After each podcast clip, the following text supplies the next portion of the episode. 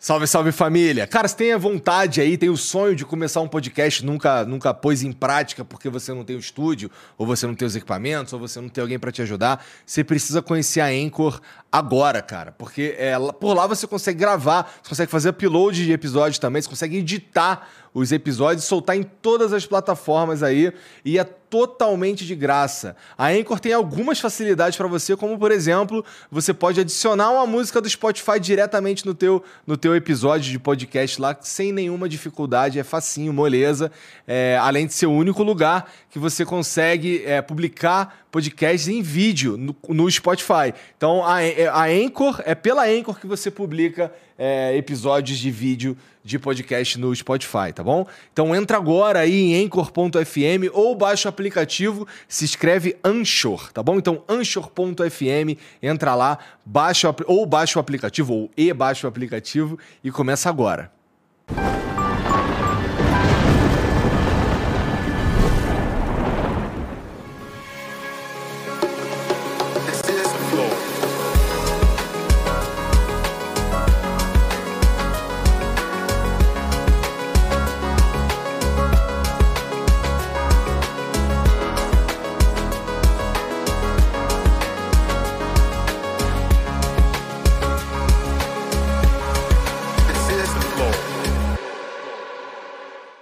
Salve, salve família, bem-vindos a mais um Flow. Eu sou o Igor, hoje quem tá aqui do meu lado, Yasmin. Eu sou a Yas. Tô E aí, muito Yas, feliz aí.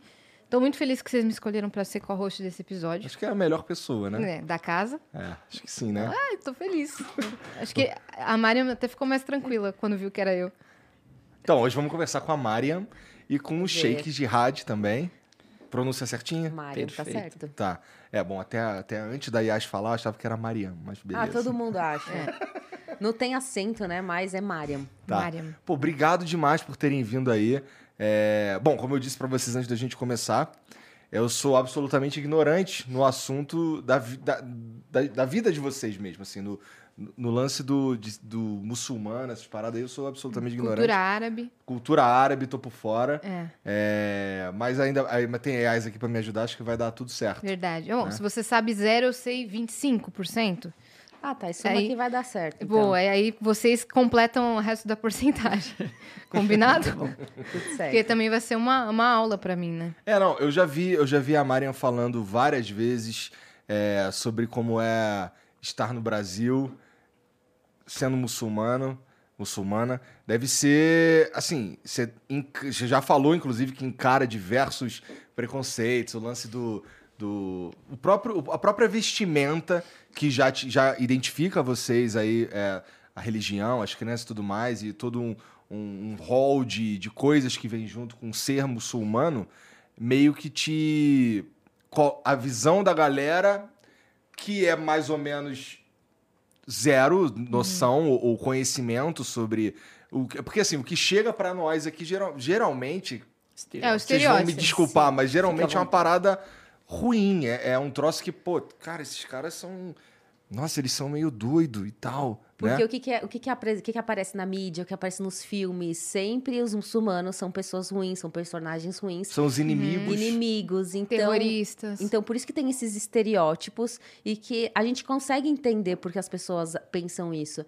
E aí, é, a minha, eu falo bastante como que é a minha vida como muçulmana no Brasil, até porque eu sou brasileira. Uhum. Então, eu nasci no Brasil, então eu tenho essa, essa experiência, eu tenho como falar como é ser muçulmana aqui e como é ser muçulmana em outros países também árabes, porque eu também vou para outros países para mostrar essa diferença de realidade de ser muçulmana no Brasil e ser muçulmana nos países árabes. E tem, um- assim, tirando a parte da, da de todo esse estereótipo, dessa, dessa esse preconceito, é, a vida em si, as- o, o fazer o- os rituais e tudo mais, é tudo igual, eu É, tudo igual.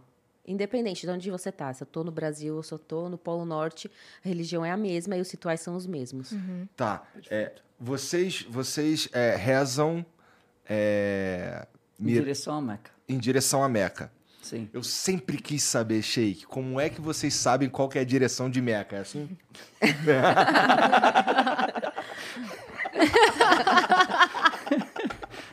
Minha mãe mandou escolher. Não, na realidade, bom, primeiro, é, agradeço pelo convite, por nos receberem. As, uh, Igor, uh, é um prazer estar aqui. Eu admiro também bastante uh, o conhecimento de vocês, a cultura e estar também com a Mariam aqui é muito bom. Agradeço bastante. Queria, antes de mais nada, te ah, oferecer obrigado. esse Alcorão, a tradução do significado do Alcorão em português. Uhum. Pô, legal. É totalmente português. É... Esse é o, o, a tradução do, do, significado, né? A explicação do Alcorão é, em português. O nosso, o Alcorão original, ele, o sagrado, é em árabe não pode ser traduzido. Ele pode ser traduzido. Não dá para traduzir. É, você Entendo. não consegue traduzir perfeitamente. Por uhum. quê? O sagrado tem que ser na língua original. Por quê? Porque quando você traduz, a tradução é a interpretação do tradutor. Então, se você tiver quatro tradutores, você vai ter quatro versões diferentes em algum momento. Por quê? porque cada um traduziu aquilo que ele entendeu e não necessariamente aquilo que está dito. É meio que acontece com a Bíblia, né? Exatamente, é. a mesma coisa. E por isso que você tem tantas versões da Bíblia em português. Tem sim, é verdade. É, a mesma coisa. Mas o original é um só. Na língua que Deus falou. Pô, maneiro. É. Espero que você faça Uh, aproveite bastante, se beneficie bastante. Conhecimento nunca é demais. Às vezes as pessoas falam, ah, mas eu sou cristão, ah, eu sou agnóstico, ah, eu sou uh, judeu. E qual o problema? É, aí, você está adquirindo a tua conhecimento. é tão fraca que você não consegue ler um outro é, livro sobre outra é, coisa, exato. né? E é, é uma e, e, e, o Alcorão ele fala sobre as demais religiões. Ele, é, por exemplo, na, no Alcorão você vai encontrar a, a, história de Maria, a história de Jesus, o nascimento de Maria, como foi que ela foi concebida, como ela foi prometida para o templo, hum. o que aconteceu, toda a, a infância dela. Ela foi prometida é, antes de nascer. Sim. Né? É, ela foi prometida antes de nascer. E isso está numa das, num, num dos maiores capítulos é, do Alcorão, que é o capítulo 19, que fala toda essa história, fala a história de Jesus, e os milagres que Jesus fez, inclusive antes de nascer.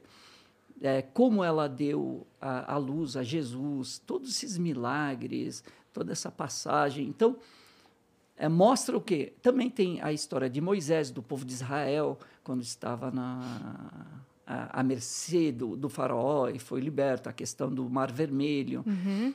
Tem, tem, tudo isso Tem aqui, o profeta Mohamed. Oh, que interessante. Muita coisa. É, o Alcorão ele fala de três temas. Eu não esqueci a direção. Eu acho que da... você está de, de brando. É. Ele está vendo onde está a direção para te falar. Estou esperando ver se alguém me vê. te sopra no ouvido. O que acontece? O Alcorão ele fala sobre três temas é, é, principais. A história, história dos povos passados, os bons e os ruins, para que você saiba como, o que aconteceu com eles, onde eles acertaram, onde eles erraram. E é importante a gente estudar a história, porque quem estuda a história é, é, ele continua um caminho bem sucedido e evita o caminho mal sucedido. Ah, o segundo tema é ah, sobre a unicidade de Deus, uhum. sobre a fé. Né? Ah, como tem que construir a sua fé. E o terceiro, sobre as leis. Isso pode, isso não pode, uma orientação. Então, eh, o Alcorão ele é um código de vida uhum. que vai te orientar é o Waze. Ele vai te orientar para te chegar. Ah, Disso mas eu, eu não entendo, gostei hein? desse caminho, mas siga porque você vai chegar no seu destino desejado. Ah, mas eu quero ir outro. Você vai chegar para um outro destino, mesmo que seja confortável. Siga e você vai chegar ao destino é, desejado. Quanto agora voltando, espero que você faça bom proveito. Obrigado, obrigado é, mesmo. É, e é, quanto, quanto à questão de direção de Meca, Hoje você tem aplicativo. Você colocou o aplicativo, ele te mostra a direção. Google Maps uh, te mostra uh, a direção de Meca. Todos os muçulmanos, onde quer que eles estejam, se estiver na Lua, ele tem que se direcionar para Meca. Uhum. Que é uma forma de organizar os muçulmanos onde quer que eles estejam, para que eles dire se dir dirijam a uma direção só. E foquem, eles enfoquem a sua a, a sua fé, a sua concentração numa direção só. E é uma questão de disciplina, de organização. Se eu estou no Brasil, como é que eu faço? Se eu não tenho aplicativo, não tenho nada, como é que eu faço? Eu me direciono ao Oriente, ao nascer do sol. De que lado nasce o sol? E aí eu me direciono que Meca hoje, para o Brasil, ela fica na direção do Oriente. Então eu me direciono ao Oriente, vejo onde é que nasce o sol e aí eu rezo. Entendi. É que eu tava conversando esses dias com um escritor que ele foi cobrir a guerra na Síria e ele acabou preso. Ele foi jornalista lá. Ah, eu Ele é assisti. cristão? É, É. a gente É. assistiu esse episódio. Então, aí ele foi preso e ele tava comentando que dentro da, da, da, Da cela, cela, as dele. orações, eles É. faziam juntos. Ah, eu e vi ele também. entrou na oração junto e ele sentiu uma energia boa. Isso, E que ele, ele, falou nunca foi exatamente. discriminado por ser cristão. Eu vi Exatamente, ele falando isso. É. E ele e aí ele, ele fala que em- em- em- nos momentos de, de rezar todo mundo virava certinho, mas ali eu imagino que ali todo tá perto, todo mundo sabe onde para que lado fica, né? É, é, normalmente você pergunta, aí eu não sei, ficou nublado. Eu vou perguntar, estou no hotel, pergunto para a recepção, pergunto de que lado. Às vezes as pessoas, quando você está no Ocidente, no Brasil principalmente, é uma, é uma pergunta. Imagine você trabalhar no hotel e aí daqui a pouco venho eu e falo, Igor, eh, por favor, eh, Onde que nasce o sol? da onde nasce o sol? Você olha assim, nunca parei para É pensar verdade. nisso na minha vida. O cara ia entrar numa Não, questão é que- existencial, assim, meu Deus, eu não sei responder isso. Que... Exatamente, tipo, que pergunta. É. Podia perguntar coisa mais fácil, tipo, a distância daqui para o Sol. pra Onde é que é o metrô certo? Agora, e, é, o que acontece? É, eu, eu vejo exatamente onde nasce, nasce o Sol, ah, onde se põe o Sol, e aí eu consigo me direcionar. Eu consigo me direcionar. É, se eu tenho aplicativo, maravilha. Se eu não tenho, aí eu realmente tá, a coisa tá difícil, ninguém sabe me responder, eu vou pela probabilidade que eu acho ser, eu rezo.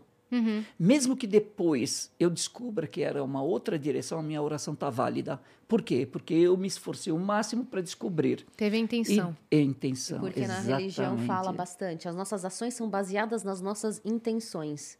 Então, se você tem intenção de fazer uma coisa boa e você, fa e você não. é, se tem intenção de fazer uma coisa boa e você faz a coisa boa, você ganha uma, uma vez, né?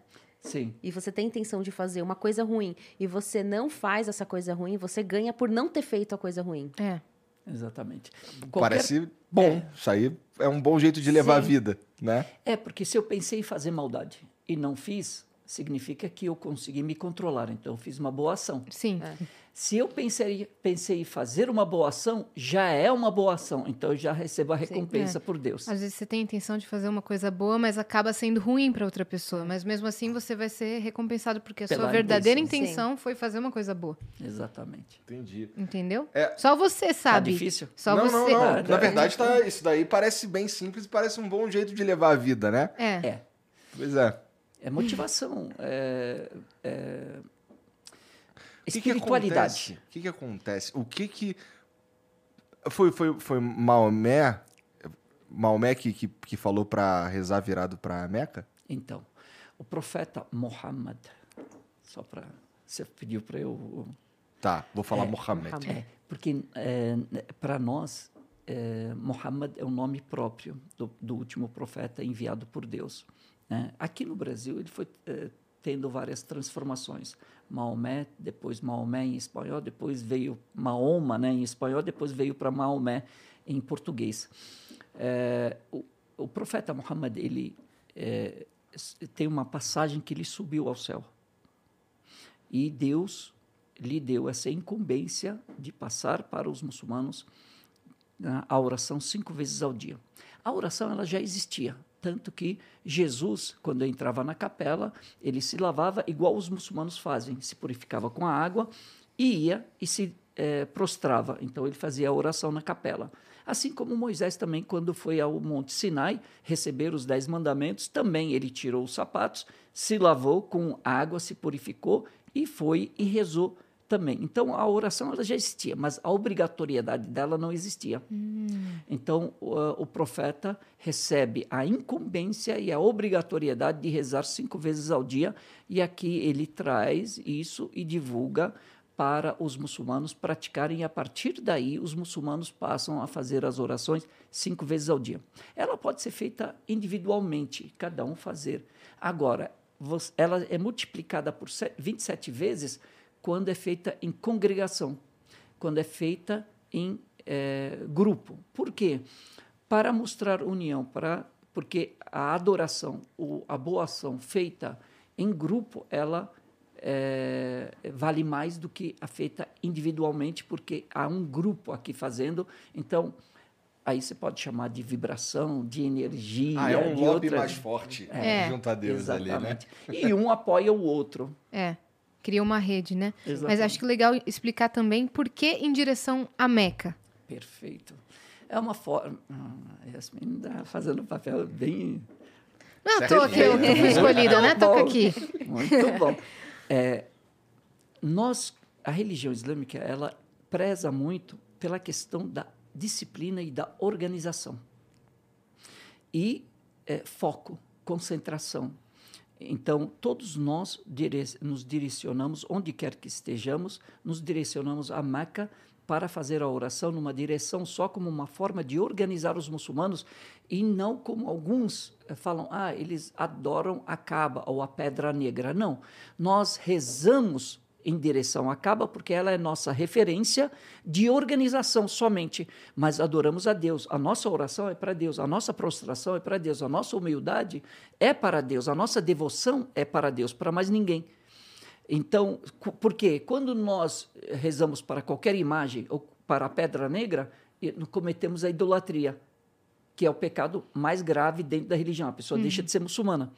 Então, a Kaaba, ela é só uma referência que nos organiza nas nossas orações. Inclusive, eh, nós rezamos sempre quando tem duas pessoas ou mais ao comando de uma pessoa que seria o imam, que seria o sheik, que seria a pessoa que mais conhece das regras do Alcorão.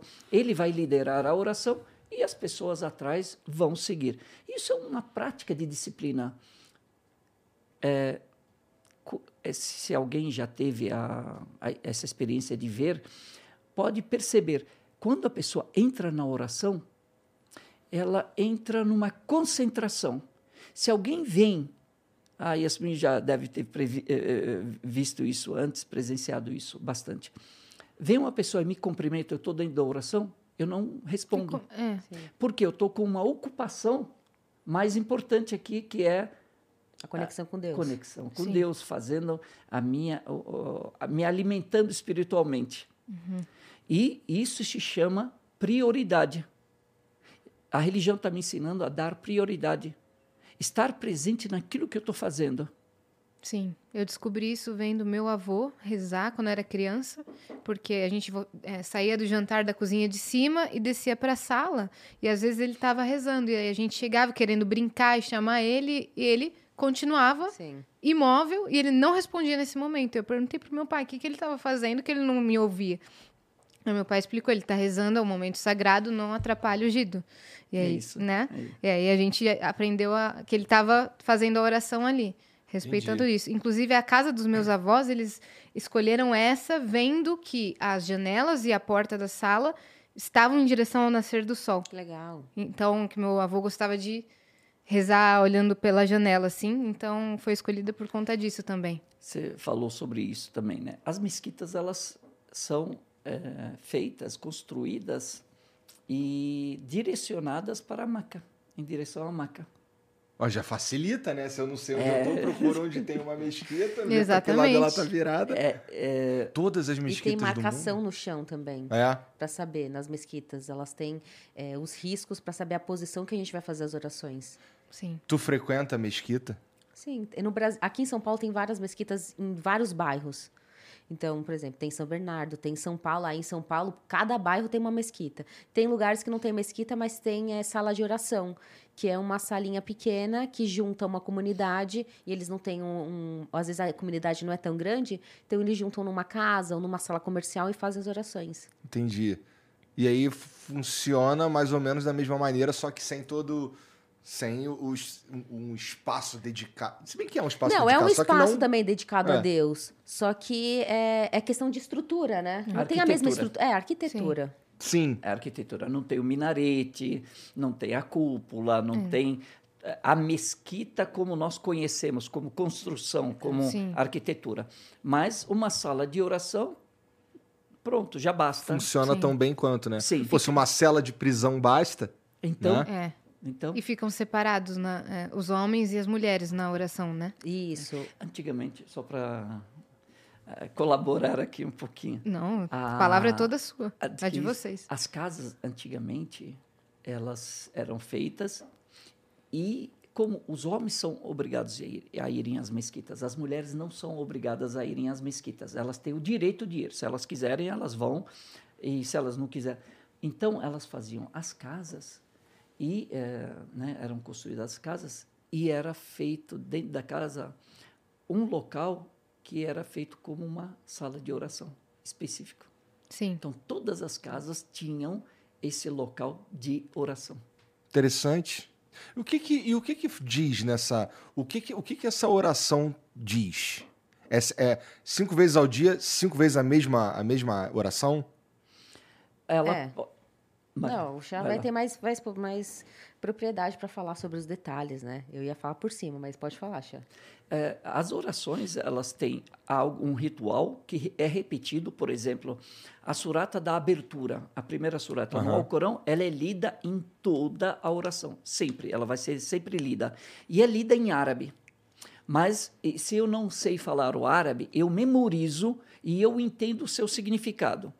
Porém, você fala, mas eu não sou árabe, eu não falo árabe. E, sim, para manter a originalidade e ler as palavras de Deus assim como elas foram reveladas de acordo com a nossa crença, então tem que ser lida em árabe para manter a, o status de sagrado.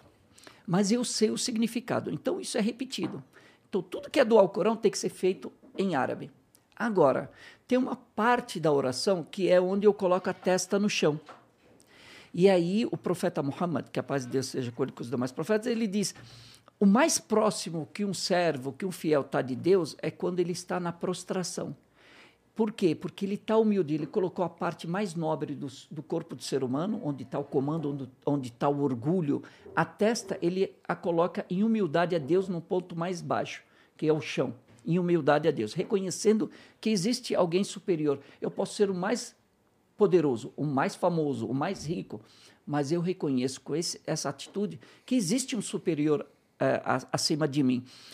E já que eu estou, o profeta diz, já é, a, a, mais próximo que a pessoa está do seu Criador é nessa posição.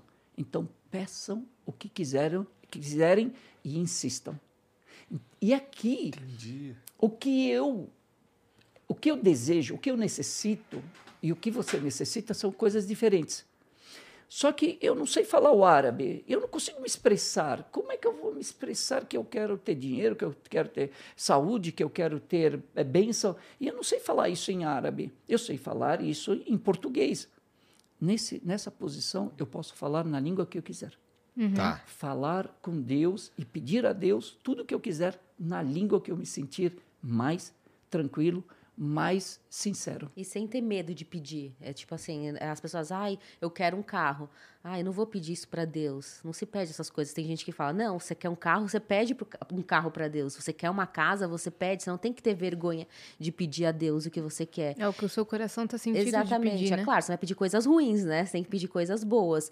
E é, é, é dito, se você quer falar com Deus, você lê o Alcorão. Se você quer, não, se você quer falar com Deus, você faz uma oração. Se você quer que Deus fala contigo, você lê o Alcorão.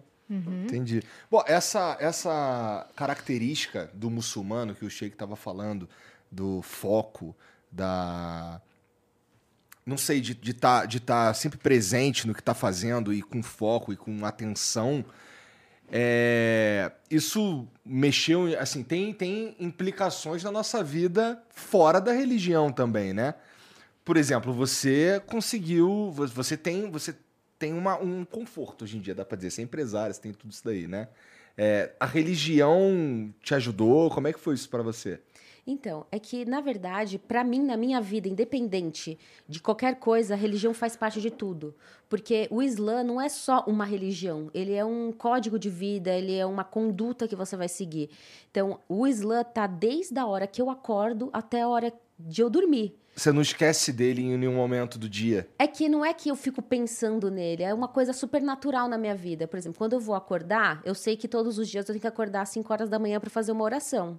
Uhum. E aí já tá pré-programado no meu cérebro que eu vou acordar todos os dias às 5 da manhã, vou fazer a minha oração e depois eu volto a dormir. E aí depois eu vou fazer as minhas outras coisas, aí eu tô tá, trabalhando, tô gravando, tô, tô, aí eu sei que eu tenho uma outra oração meio-dia. Então, aí eu sei como eu vou tratar meu vizinho, como eu trato meu filho, como eu trato meu marido, as minhas amigas, como eu falo com as pessoas na rua, o que eu como, o que eu visto. Então, tudo faz parte da minha religião. Então, a minha religião está em tudo na vida. Então, não tem como separar Mariam de Mariam não muçulmana, entendeu? Porque a Mariam é a muçulmana que usa a religião em todos os campos. Entendi. Dá pra entender? Dá, dá, dá. pra entender, dá pra entender. Isso... Tipo assim, a maneira com que eu vou comer, o que eu posso comer e o que eu não posso comer. Nós muçulmanos não bebemos bebidas alcoólicas, não comemos suínos. Então isso já está intrínseco. Não é uma coisa que eu fico pensando, ai, eu não posso beber. Não, já tá na Nem minha... passa pela cabeça. Não, porque já é, já é uma coisa natural. E não é só vontade também. Isso, não, não é uma coisa, porque eu já sei que eu não posso. Ah, ah nós muçulmanos é, não podemos ir, tipo, em festas, baladas, essas coisas. Então já tá intrínseco, eu já sei que a minha vida é assim. Então eu que vou me adaptar. Se eu acredito numa verdade, eu tenho que fazer de tudo para seguir essa verdade. Imagina, você tem um negócio. Você não vai fazer de tudo pro seu negócio dar certo? Uhum. Então é a mesma coisa. Eu tenho um objetivo final que é conquistar o paraíso. Todo mundo, né? Tipo, quem acredita, tem, tem uma fé, quer conquistar o paraíso. E eu também. Um outro exemplo, uma médica, quem quer, quem quer estudar medicina, não abdica de coisas da vida, de sair com, a, com os amigos, de festa de final de semana, uhum. ou de fazer alguma coisa para conquistar o seu diploma. Ah, tem uns ou... caras que trabalham com internet que abdica de férias, abdica de tudo. Pois é. ou eu quero comprar muito um apartamento. Os cara. Eu... eu quero muito comprar um apartamento, mas aí minhas amigas estão me chamando para jantar, aí o outro tá me chamando para viajar, aí o outro tá indo para não sei o quê, não sei o que lá. Eu vou ter que pensar, o meu foco é o quê? Eu quero comprar um apartamento, né?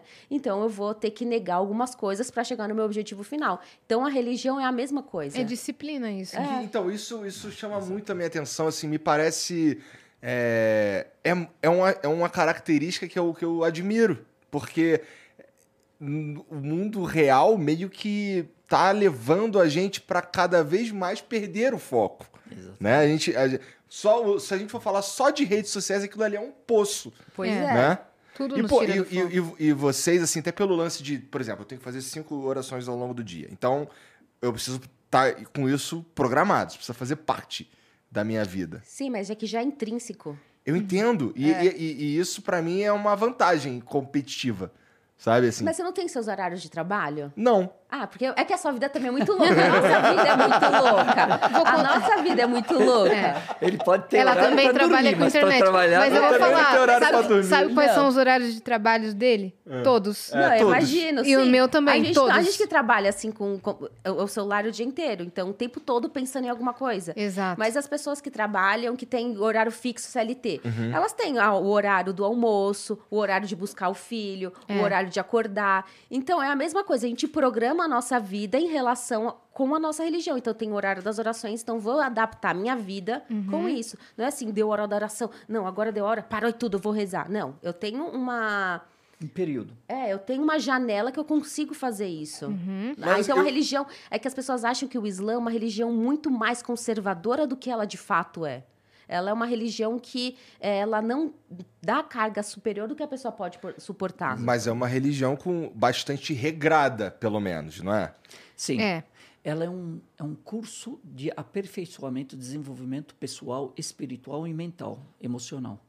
Então a religião ela vem é, para te orientar.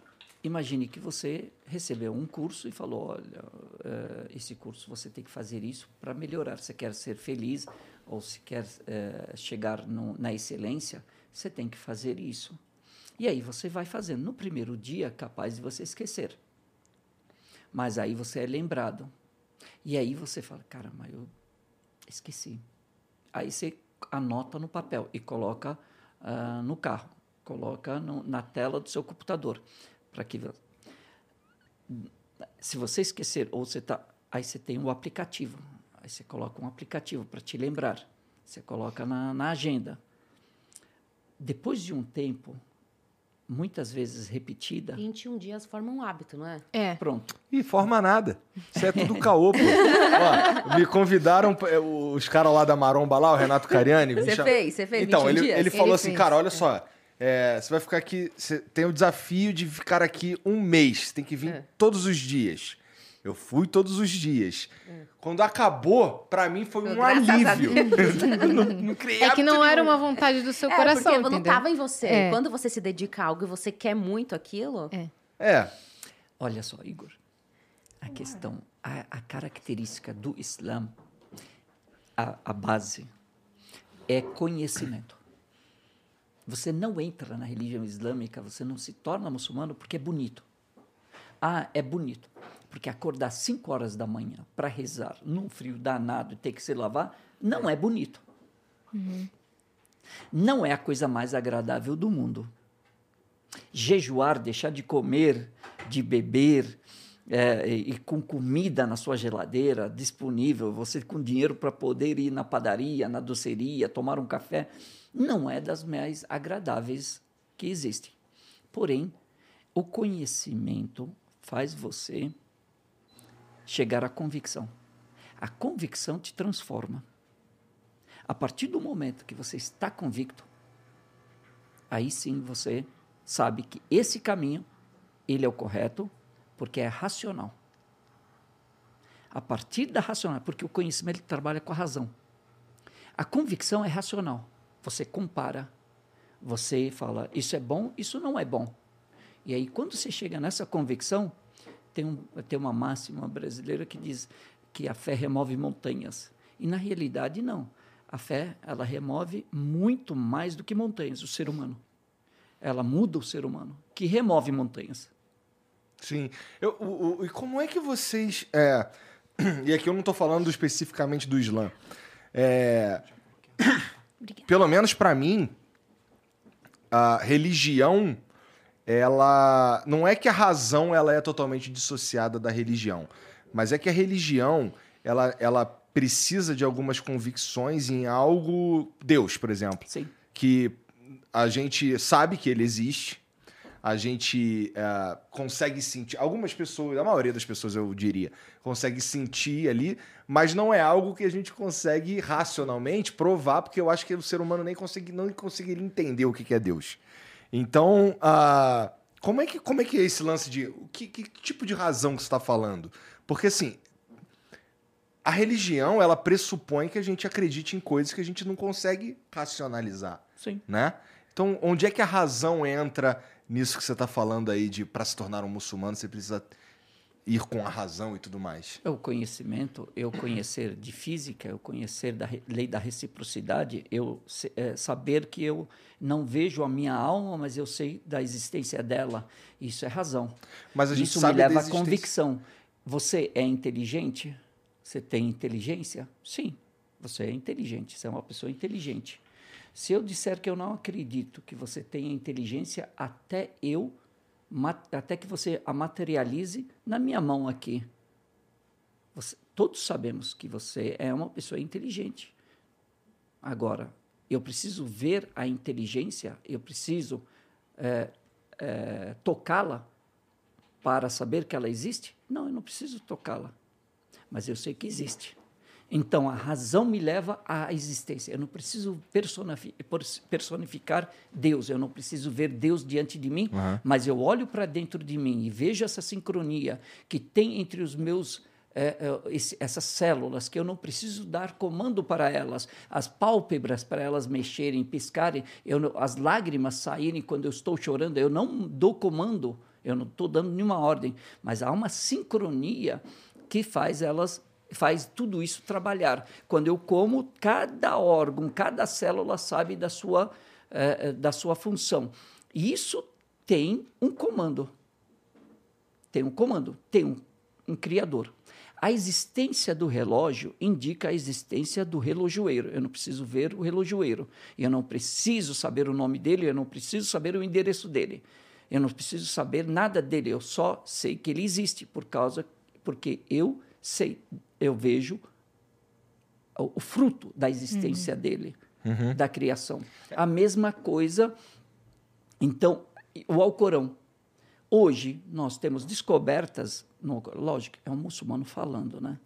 né? Lógico que eu tô é o que eu tô convicto e, e de boa. Se você discorda, muito bom. É não, teu direito eu não discordo, você. Eu quero... Não, não, não você. Mas qualquer pessoa, às vezes fala, ah, mas é o muçulmano falando. Uhum. Lógico que ele vai falar bem da religião dele. Sim, é porque é nisso que eu acredito.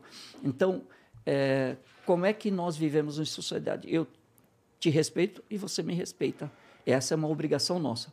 O uhum. que, que, é nosso direito? Eu discordar de você e você discordar de mim. Uhum. E está de, de boa, não há problema nenhum. E aqui existe o diálogo eu apresento a minha, a, meu argumento e você apresenta o seu argumento e dessa forma ah, eu gostei do seu argumento não não gostei do seu argumento. maravilha e continuou o respeito uhum. e continuamos convivendo é o básico da, é, da é. sociedade é. né? o problema é que as pessoas esqueceram o básico é. infelizmente muitas pessoas não, esqueceram esqueceram o básico sim, que sim. é o respeito mútuo que é da onde vem a justiça e consequentemente a paz então a convicção ela por isso que eu falei, você não chega na convicção porque é bonito. Não, ninguém chega à convicção é, de que isso é certo porque é bonito, porque é, é tadinho, porque é, é legal. Não.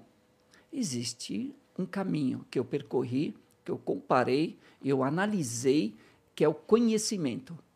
Não é só o conhecimento. Quando a gente fala conhecimento, a religião islâmica ela não separa a ciência da fé da espiritualidade. As duas andam juntas. Uhum. Então, a, a, quem separou foi o homem. Mas a fé e a ciência, elas são indivisíveis, elas andam juntas, principalmente na religião islâmica. Se você ver o Alcorão, o Alcorão fala sobre. Tem uma surata chamada Tariq. A Tariq. Começa assim: Deus jura pelo, pelo Tariq, Tarek. O que, que é Tarek? Tarek, na língua árabe, é a pessoa que bate a sua porta na calada da noite. Se chama Tarek. Deus está jurando pelo céu e pelo Tarek. Ele, ele, já, ele começa a surata assim: é, pelo céu e pelo Tarek. Deus está jurando pelo, pelo céu e pela pessoa que bate na calada as portas na calada da noite, não tem nexo. É incoerente um ser humano com o céu. Hoje, a NASA descobre uma estrela chamada Pulsare, que pegaram o som dela, que é igual a batida oh, que na porta. Nossa, que loucura. Agora tem nexo. Uhum. Agora tem nexo. Agora tem coerência. O céu e a estrela Pulsare. Ok. Uhum. Há 1400 anos atrás, quando o Alcorão foi revelado, ninguém sabia disso e não tinham nem chegado à Lua, nem sabiam nada sobre isso. Então, esse é um dos milagres que estão contidos no Alcorão. Também o mar, a água, ela é citada 73 vezes, 73% no Alcorão. Hum e a terra é citada o resto. Sério? É. Isso é muito interessante. É. Mais do que isso, Deus fala sobre algo que já custou descobriu no Oriente Médio, ah. que era o estreito de, é, de, do Iêmen, Aden, né? É, no Iêmen é, existe um estreito do Mar Vermelho, você saindo do Mar Vermelho e chegando no Oceano Índico, ali tem o estreito. Nesse estreito existe uma faixa de água e tem uma, eh, tem uma espécie, espécie de eh, seres vivos ali que não vivem, nem aqui não estão presentes, nem no Mar Vermelho e nem no Oceano índico, Índico. só estão ali. E é um filete de, uma- de água. Não é uma água nem daqui, não é água nem daqui. É uma faixa. E aí ele falou: é, descobri. Olha, isso aqui ninguém descobriu. E aí tinha um argelino cientista junto que fazia parte da equipe dele e falou: olha, tem isso aqui no Alcorão. Nossa. Você podia ter visto aqui antes e ido lá procurar, já ia na boa. Mas ele também né? não sabia isso. Fé e ciência. Quando foi descoberto, ele falou: puxa, isso está sendo citado aqui. Então, muitas coisas que a gente lê muitas vezes são milagres científicos. O que eu estou falando é: o Alcorão, para nós, é uma prova científica da existência de Deus. Porque são coisas que não se, não se sabiam antes e hoje se sabem. Mas o, o Alcorão, ele fala sobre a criação do ser humano Sim. e o que que diz ali? É meio Gênesis? Criacioni- É isso, É? criacionismo. Judaísmo, cristianismo e Islã, para nós muçulmanos, é, eu estou tomando aqui. Por, Não, eu já- tô, eu adoro. É uma aula. A ele gente tá te escutando. é. é, monopolizando aqui a, a- a- o que acontece. Cristianismo, islamismo e E- judaísmo. É, para nós muçulmanos, não são três religiões diferentes. Nós falamos que é uma religião só, a de Deus. E elas têm três etapas, três versões, três atualizações: judaísmo, cristianismo e islã. Sim. E nós, para nós muçulmanos, a última atualização é o, o, o Islã. Por quê? Porque a base é a mesma e a fonte é a mesma: Deus, Criador. Eu queria perguntar algo sobre isso. Houve um tempo lá no início em que os árabes eles eram politeístas. O que, que mudou para que o monoteísmo fosse a, a convicção deles? As pessoas, eh, antigamente, todos seguiam a, a, a fé de Abraão. E com o passar do tempo, começam a vir superstições, ídolos. E os árabes, eles eram monoteístas. E muitos deles eram cristãos. E o que aconteceu é que, como os árabes, os- as caravanas iam para o Iêmen e para Damasco, e em Damasco era um grande mercado, então levavam mercadoria do Iêmen e traziam mercadorias de Damasco. E o povo de Damasco fazia comércio com a Índia. E alguns comerciantes trouxeram imagens da Índia. E alguns árabes, ao verem aquilo, trouxeram para Meca. E aí introduziram o politeísmo em Meca. Mais tarde, quando veio o profeta Muhammad, veio para, é, enviado por Deus, assim como Deus enviou eh, Abraão, assim como Deus enviou Noé para o seu povo, assim como enviou Moisés, como assim, como enviou Jesus para, o, para guiar as pessoas. Então Deus enviou o profeta Muhammad para trazer os árabes de volta ao monoteísmo e se afastarem dessas questões porque eles estavam dependentes dessas em volta Imagens. da Caba você tinha 360 estátuas, imagens que eram para cada um dia do ano era uma adoração de um Deus diferente. Então, eh, ó, e o que acontecia? E isso é importante. A sua pergunta perfeita. É, é, o que acontece? O que, a- a- acontecia? Ah, a, a nobreza de Meca eram todos comerciantes e eles manipulavam o povo e o comércio e faziam monopólio desse, desse, desse comércio do, do poder. Não deixavam ninguém, era uma casta. E o, como é que eles chegaram? Utilizando os deuses. Nós fomos escolhidos pelos, pelos deuses. Então usavam as imagens, usavam a fé das pessoas para manipular as pessoas. Então, quando o profeta. E é o que aconteceu com Jesus. É. A mesma coisa que aconteceu com Jesus. Eh, quando ele foi enviado, foi para trazer as pessoas de volta. E aí, os donos do poder que manipulavam, que usavam as, as- a religião, usavam a fé das pessoas, queria, eh, eh, eh, não deixavam. Esse cara está querendo tirar o quê? Tirar o nosso poder, Então vamos combatê-lo. Vamos falar que ele é louco, vamos falar que ele é subversivo. Foi vamos, perseguido. E aí persegue, vamos matá-lo, vamos extingui-lo. É, é porque o nosso. Não que eles não estavam preocupados com a mensagem dele, se era correta ou não, se ele estava falando a verdade ou não. Eles queriam era Manter o, manter status o poder. quo. É. É, e ele era uma ameaça, porque imagina, vem ah, uma pessoa e fala: esses deuses não fazem o bem nem o mal, quem faz é Deus. E aí você traz a pessoa de volta para o equilíbrio, para a razão, porque o que leva a gente para a superstição? A emoção. E a falta de conhecimento. Sim, exatamente. A razão, ela te traz de volta para o seu prumo. E aí você começa eh, eh, a, a enxergar as coisas. Aí passa, dissipa aquela neblina. E é isso que aconteceu.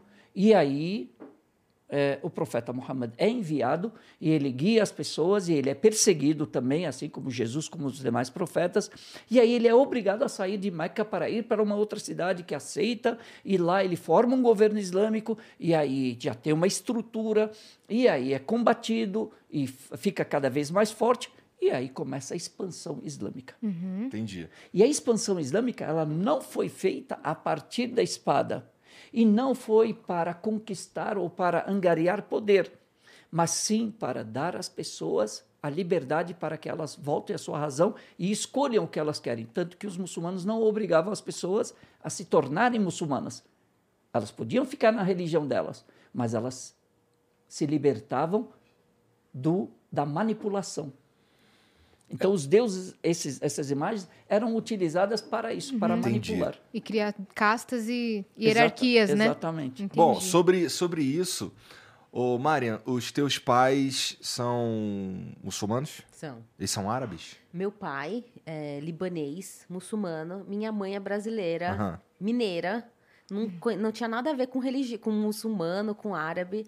E aí eles se conheceram e a minha mãe conheceu a religião através do meu pai. E aí vem uma coisa que eu sempre digo, que ela não se ela, conver, ela se converteu para a religião, mas não em causa do meu pai por imposição dele, até porque é pecado você impor a conversão a alguém, não pode. Então ela começou a pesquisar a religião, falou: "Que que é a religião dele?" Gente começou a estudar. Até porque na época meu pai, eu digo que ele era muçulmano de nome só, porque ele era muçulmano porque a família dele era muçulmana, ele veio para o Brasil e ele não seguia a religião. E aí ela começou a se interessar, leu livros, leu o Alcorão e ela gostou da religião e completou tudo o que faltava, porque ela era de família cristã, só que não batia algumas coisas para ela, ela não, não fazia sentido algumas coisas na vida dela. E aí eu, eu até brinco que ela já era muçulmana sem ela saber, por tudo, tipo assim, até as vestimentas dela, ela não gostava de usar roupas muito abertas, ela sempre foi uma pessoa mais recatada, é, em questão de vestimentas, de tudo. E aí ela conheceu a religião, ela se converteu e quando eu nasci, eu já era muçulmana. Já nasci em família muçulmana, tanto meu pai quanto minha mãe. E eu brinco que a minha mãe puxou meu pai para a religião, porque aí o meu pai também começou depois é, a, estudar mais a religião, e os dois se juntaram, e, os, e, e, e desde pequeno eu tenho uma educação religiosa muito forte dos dois. Tá.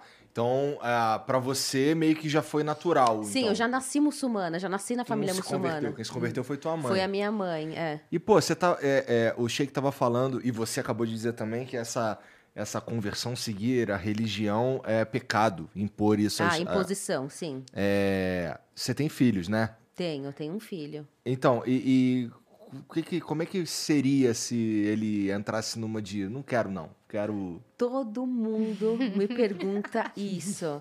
Não sei se pergunta pra você, Chá, também, mas Também pra mim pergunta. me perguntam muito.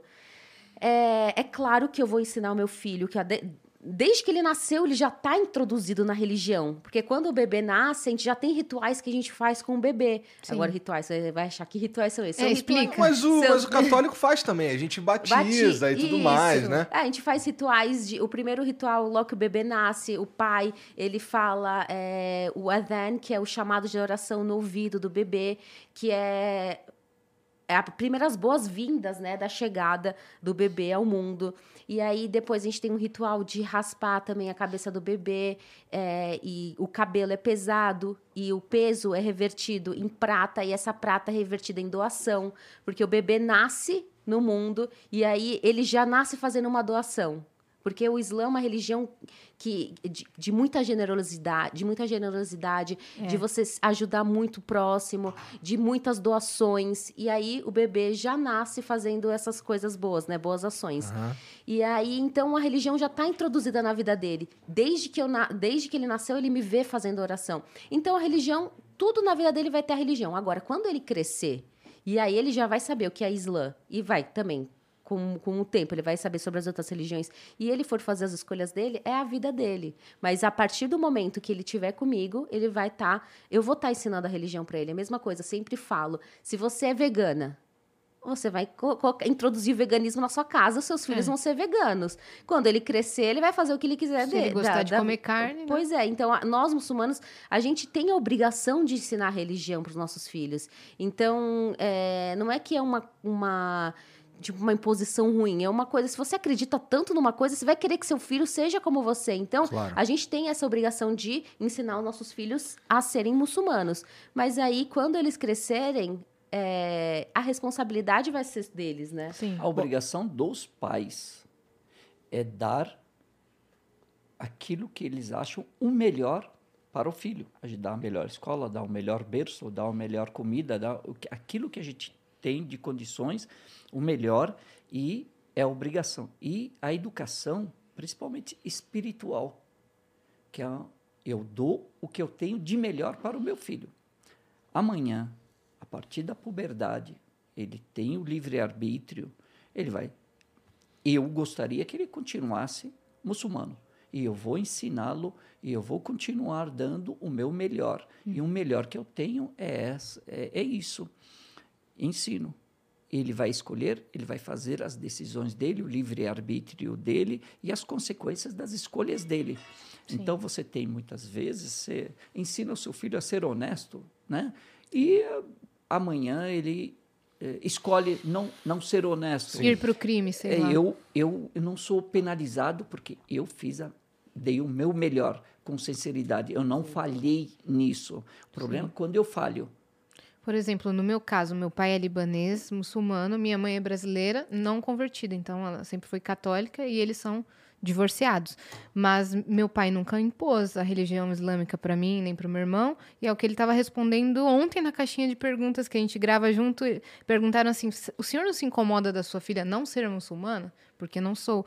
E ele respondeu: eu não me incomodo porque foi uma escolha dela, mas o que ela tem no coração é o amor a um Deus. Então, esse Deus pode ser Alá, esse Deus pode ser God, Deus, Jeová. É o amor que ela tem a Deus e isso, para mim, eu já estou satisfeito. E ele respondeu dessa forma. Ele falou: respeito todas as religiões. Ela não quis ser muçulmana, respeito minha filha. E para mim, isso, vindo do meu pai, já valeu, assim, sabe? É, bom, é. Porque, afinal das contas, é isso, né? E no final das contas, a gente vai arcar com nossas consequências, independente Exato. do que seja. A gente não tem como controlar os nossos filhos, né? A gente vai saber que um dia vai chegar a vez deles fazer as escolhas dele. Sim, e eu respeito, já é, frequento mesquitas, coloco hijab quando é necessário, respeito absolutamente tudo. Vivi muita coisa na, na religião islâmica e na cultura árabe, respeito a todos e e tenho esse respeito de volta. eu Isso acho é importante que a Marian para mim. diria que o hijab, hijab É. é necessário o tempo inteiro. Eu acho que ela diria isso. Eu acho que ela diria que não. É mesmo? Até porque o hijab, ele é, é um item obrigatório para a mulher muçulmana. É, no entanto, nós, mulheres muçulmanas, temos o livre-arbítrio. Não só a mulher, todo mundo. O ser humano tem o livre-arbítrio. Uma coisa que eu e Chá sempre conversa é que as pessoas confundem muito, né? O que é ser livre-arbítrio? Livre-arbítrio é você tomar suas decisões, né? E arcar com as consequências. Então, nós, muçulmanas, temos que usar o hijab. Mas tem várias muçulmanas que não usam. E isso, é, elas estão usando o livre-arbítrio delas de não usarem o hijab. Elas depois vão arcar suas consequências com Deus. Não com alguém, ai, vai vir alguém vai te dar chibatada, ou alguém vai te... Posa que você não tá usando o hijab. É entre, algo entre você e Deus. Exatamente. É a mesma coisa. Eu estou rezando, né? Ou a mulher está rezando, está jejuando, tá, não está usando o hi- o hijab. É uma obrigação. Ela fez uso do livre-arbítrio. E o que você falou é, é importante, né? porque às vezes as pessoas é, é, pensam que livre-arbítrio é tipo permissibilidade. Uhum. Ah, não, é permitido. Não, não. Eu, a Constituição brasileira, as leis brasileiras me obrigam a ser honesto. Só que eu tenho o livre arbítrio de desobedecer ou não, Sim. E arcando, conse- as consequências. sofrendo as consequências. Mas eu, tipo, não é que é permitido livre arbítrio. Ah, eu sou, é, eu posso ser honesto ou não? Não, não. Eu tenho que ser honesto. Uhum. Só que se eu não for honesto, eu estou fazendo uso do meu livre arbítrio e eu estou transgredindo a lei. A mesma coisa dentro da religião de Deus é lei. Se eu deixo de praticar uma das leis, eu estou errando nessa lei, mas eu estou acertando nas outras. Então, eu sou passível eh, de consequências desse ato, esse ato em particular. Eu não deixei de ser muçulmano. Uhum. E, n- então, você não deixa de ser muçulmano, a pessoa não deixa de ser muçulmana por causa de um erro, a não ser idolatria. Tá. Sim. Agora, o resto, ah, é, é, ó, eu falei um palavrão, tal, mas eu estou rezando, estou pedindo perdão a Deus e tal. Todo mundo vai pagar alguma é coisa. Humano, né? A gente é Alguma falha, coisa. né? Exatamente. É. Então, é, é, a pessoa, a mulher que está fazendo a oração tal, mas ela não está usando o hijab, ela fez o uso do livre-arbítrio, ela tá, não está conforme a religião nesse quesito. E ela está tá cometendo um pecado. Porém, se ela estiver pedindo perdão a Deus, se ela estiver fazendo. Então, no dia de juízo final, vem as a, a balança das boas ações e das más ações, É. que é igual por- é, com Todas as o, cap- religiões, né? é, é, é, o cristianismo, o judaísmo. Aí você perguntou sobre.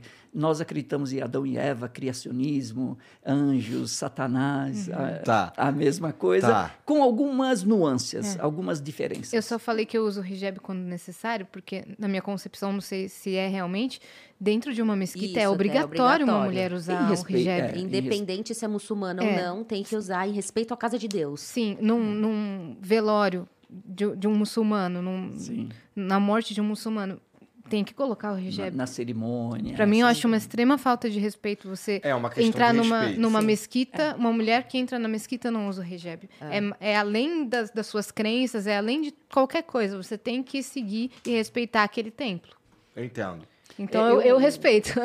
É, a- a- e é é legal porque as pessoas ah, elas são respeitosas quando elas vão visitar um templo. Elas perguntam o que eu posso, o que eu não posso fazer. Sim. Elas já Aham. eh, perguntam, né? É, eu, eu posso entrar assim? Eu posso. E dentro da mesquita você tem uma roupa.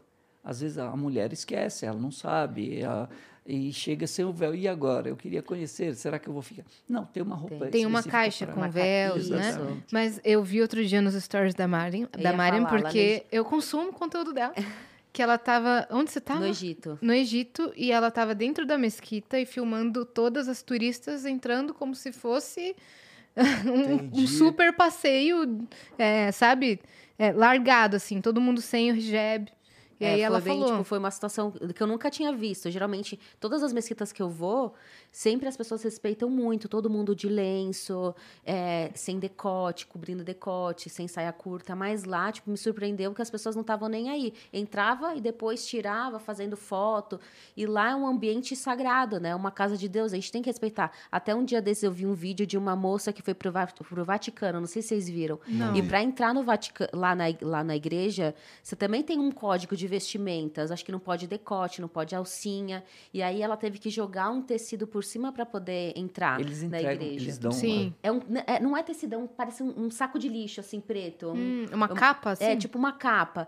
E aí, é, mostrando que também na igreja católica também tem essa questão de você respeitar o templo. Até aqui, eu acho que nas igrejas, você não pode ir com qualquer tipo de roupa, né? Você tem que ter uma, um, um, é, um código de vestimentas quando você vai As encontrar pessoas até vão, mas eu concordo que não é adequado, É. né? Se você tá indo, se você tá indo visitar um templo de uma religião que você não conhece, talvez seja melhor a prática perguntar antes, né? É, pois é, mas é que acontece que as pessoas não querem Elas, tipo assim, eu acho que hoje em dia. Querem forçar a barra. É. Eu, eu É acho tipo que eu. a lacração, sabe? Assim, Aham. tipo, ah, eu posso fazer o que eu quiser, eu faço o que eu quiser, eu mando em mim, quem ninguém vai mandar em mim, sabe? Tem hoje em dia esse negócio da internet. Não, tá, mas aí você não entra no templo, É. né? Sim, Exato. mas é que tem tanta Eu gente acho. hoje. É, pois é, eu também acredito nisso. Mas tem essa lacração que, que é de ao todo jeito impor. É a questão da reciprocidade. É, todo mundo gosta de respeito. Sim. Então é importante é, respeitar. Respeitar a fé do outro, respeitar o local sagrado, mesmo que você não acredite. Né? É- é- Eu concordo. Eu acho que é uma regra básica de Básica. viver em sociedade, né? Mas como vocês disseram, a gente tá meio que esquecendo como é que é o básico, né? Exato. Ô, ô Marian, você, eu também já vi várias vezes você falando sobre a. A gente estava falando antes sobre o lance do, do preconceito e tal. É, mas assim, você meio que. Você alçou voos mais altos. E, e é uma- um, um tipo de estrela nas redes sociais. Como é que, como, como é que foi isso pra você? Como- qual é o impacto real disso na tua vida? É, tem a ver com o lance de poder é, falar mais da sua vida, falar mais do Islã, de certa forma, de uma forma bem mais. de, de uma maneira que as pessoas consigam entender que não é aquele estereótipo que chega na gente. Então, é, é muito louco, porque até hoje em dia eu não tenho noção disso tudo, é, de como as coisas aconteceram de uma forma muito rápida e de quantas pessoas impactam tu- todo esse meu conteúdo, toda a minha fala. É, eu sempre fiz isso na minha vida. Na minha vida offline, né? De falar sobre a religião, de explicar para as pessoas. Porque qualquer lugar que eu ia, as pessoas me questionavam: por que, que você usa lenço? Em todos os lugares. E aí eu pensei: por que não fazer na internet? Mas não pensei que, que ia ter essa visibilidade toda ou que uma mulher muçulmana teria voz. Porque quando que uma mulher muçulmana vai ter voz? Quando que, uma- que um muçulmano no Brasil ia ter um lugar de destaque, sendo que sempre os muçulmanos são considerados ruins ou terroristas? E eu acho que o meu jeito de explicar a religião é, e não querer impor a religião a ninguém. é, a minha metodologia, tipo, eu sempre falei assim, eu sempre pensei, é, co- como que é mais legal de aprender? É mais legal de aprender com um professor, le- sabe, na escola, quando você tem um professor legal, você não fica com vontade de ir na aula dele, você quer ficar com ele. Então, eu desenvolvi um jeito de falar com as pessoas de um jeito que elas se identifiquem e que elas queiram saber mais e que, ela crie- que elas criem empatia. Eu tinha uma personagem que chamava Jennifer. Antes, faz bem no começo. E essa Jennifer, ela era as pessoas que queriam saber sobre a religião. Era aquela pessoa mais ignorante, mas no, no, no sentido de ignorante, às vezes. não cha- conhecer, Não né? só de não conhecer. Ah. Ignorante da pessoa, ignorante ruim, sabe? Tá, tá, tá. E aí. Preconceituosa. É, e preconceituosa, É. exatamente. Tá voltando aqui. a vamos lá. Usava A peruca. Peruca rosa. Ela usa uma peruca rosa. Mas por quê? O lance é tampar a cabeça. Não, pra, pra ambientalizar a minha personagem. Pra saber Uma quando era personagem, ela. Pra saber quem era eu e Tá. quem era a Jennifer. E Mas você usava- poderia aparecer sem o, sem o Não, não, Não. posso. Tá, mas a peruca pode. Então, não pode usar peruca, mas como eu tava dentro de uma personagem... Era só pra fazer Era só pra fazer Tá o bom, vídeo, tá né? É. E aí, eu, tipo, eu colocava em cima do lenço. Dava pra perceber Ah, que eu tava de tá, lenço. Ah, então tudo tal. bem. É. Entendi. Mas, normalmente, as pessoas na vida não podem usar. Eu Não tenho uma pode, licença poética. Se não for, é, se não for por necessidade. Agora, nesse caso, ela fazia um personagem, era um teatro, ela queria Uhum. é, é, esclarecer. Então, nesse caso, não tinha problema Entendi, nenhum. entendi. E era E aí? O que eu- uma- só um adendo aqui. O que era engraçado é, é- é como é que é, ela, ela, ela cutucava. Como ela cha- chamava, a- a- e a, a forma engraçada. Então, ela tem Deve um ter jeito. passado por isso tantas vezes que Sim, pra ela sim, era é- fácil, é. né? Ela Mas sabia a exatamente forma os como ela pontos li- onde tocar. lidou com isso, né, de, de satirizar. E eu acho que o que chamou bastante e, e impactou bastante é que tinha uma percepção da religião ser muito rígida, muito fria, muito séria, e de repente vem uma e ainda mais muçulmana oprimida, a muçulmana que não pode falar, tem que é, é- é essa esse é o imaginário. É, Sim. é. De repente aparece séria, né? uma moça muçulmana de hijab É. e brincalhona, que brinca com a situação e que faz. Como assim? Eu fiquei Isso surpresa impacta, também. Isso impacta, chama atenção. E as pessoas querem, elas aprendem muito de forma lúdica, de forma engraçada. No cursinho, a física, a química eram ensinados de forma é, é, é, engraçada para aproximar através de rimas e Música. brincadeiras, Músicas, tal, essas é. coisas, que era a aula show, Aham. né? Isso. Então, é, a mesma coisa, ela aproximou a religião, não que ela seja uma sheika, uma, eh, uma líder muçulmana, mas ela é uma muçulmana e que trouxe para o cotidiano Uhum. a- os ensinamentos religiosos, o cotidiano de uma muçulmana, de uma forma brincalhona, de uma forma engraçada, de uma forma eh, eh, tranquila, Sim. serena. E Sabe? mostrando Leve, o dia a dia da família. leve, e é. falando abertamente sobre assuntos Sobre que as todos os pessoas assuntos, é, perguntam as sobre pessoas, é, casamento. casamento, falava sobre menstruação, É. falou de qualquer assunto, né?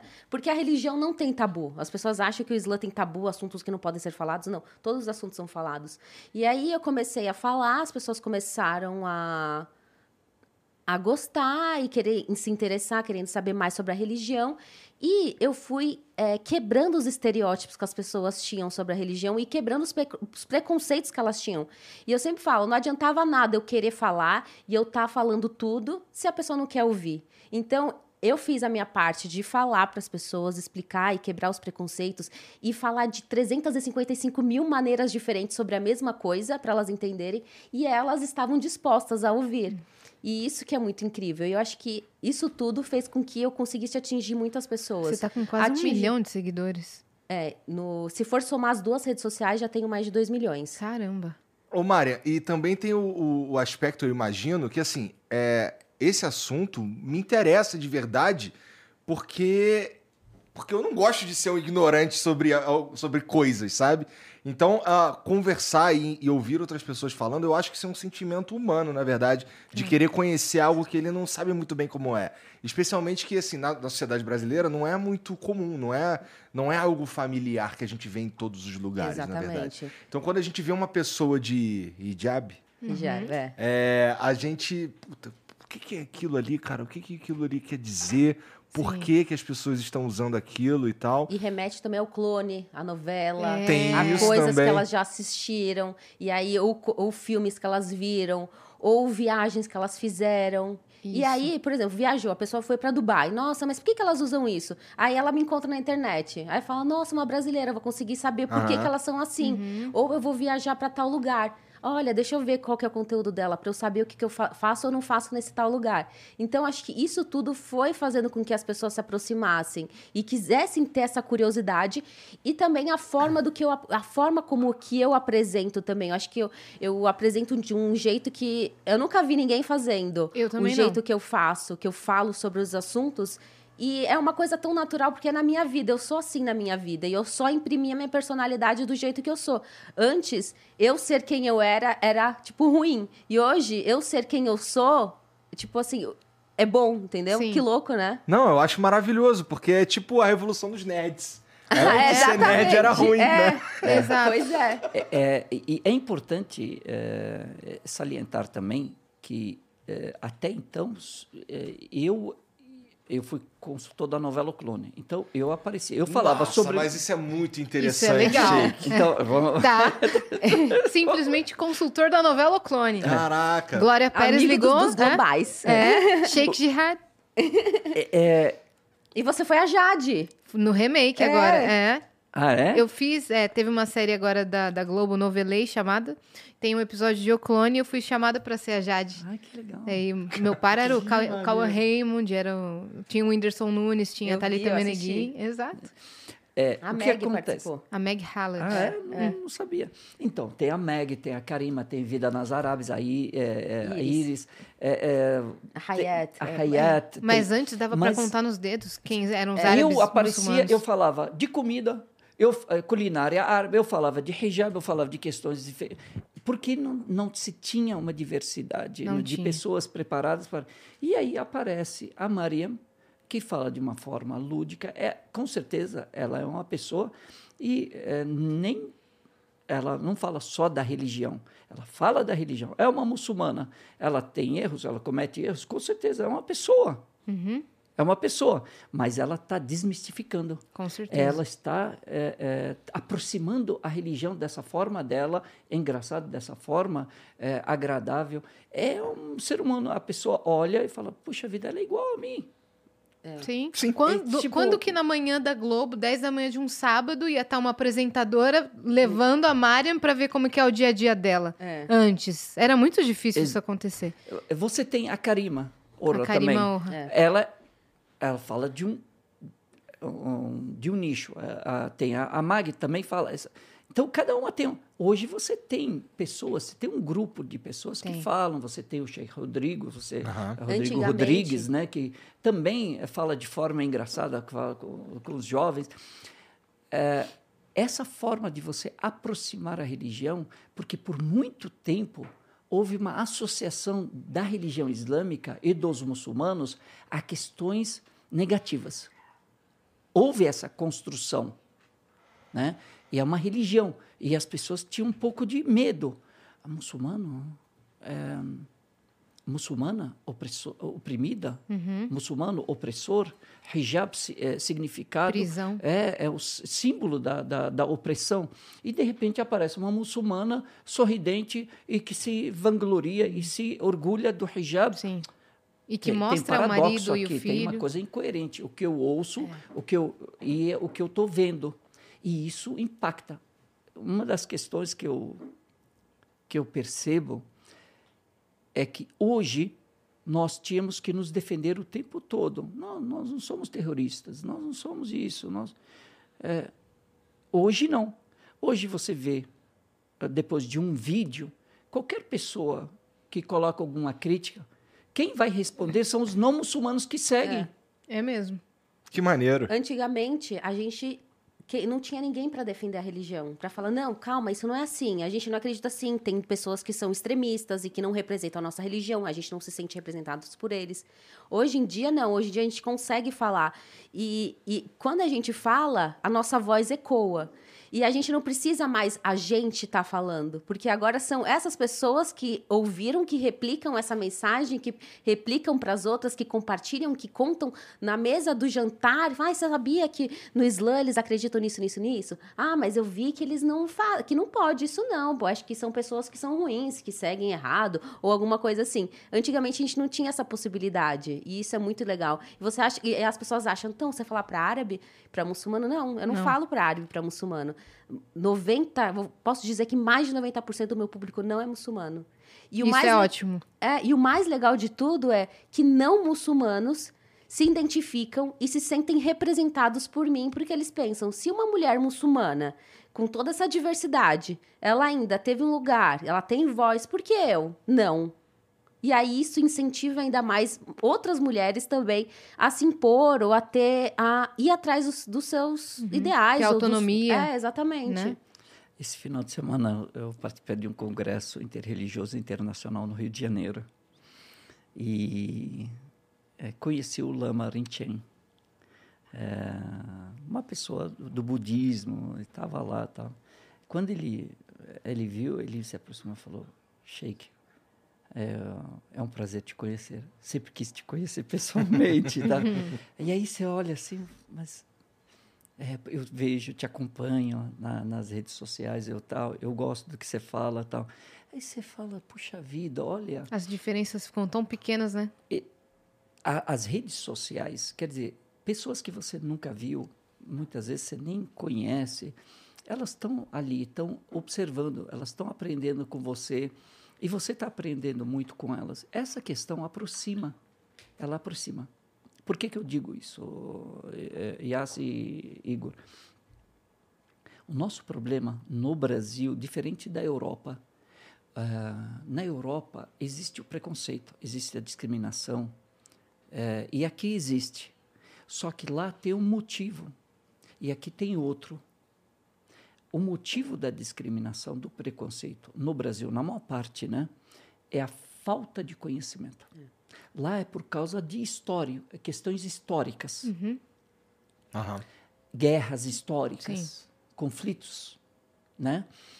É, é, milenares de co- conflitos, cruzadas e outras coisas mais. Assim como nos Estados Unidos também tem um motivo. Exatamente. Aqui na América Latina e no Brasil principalmente, é, o motivo do preconceito, da discriminação, é por falta de conhecimento.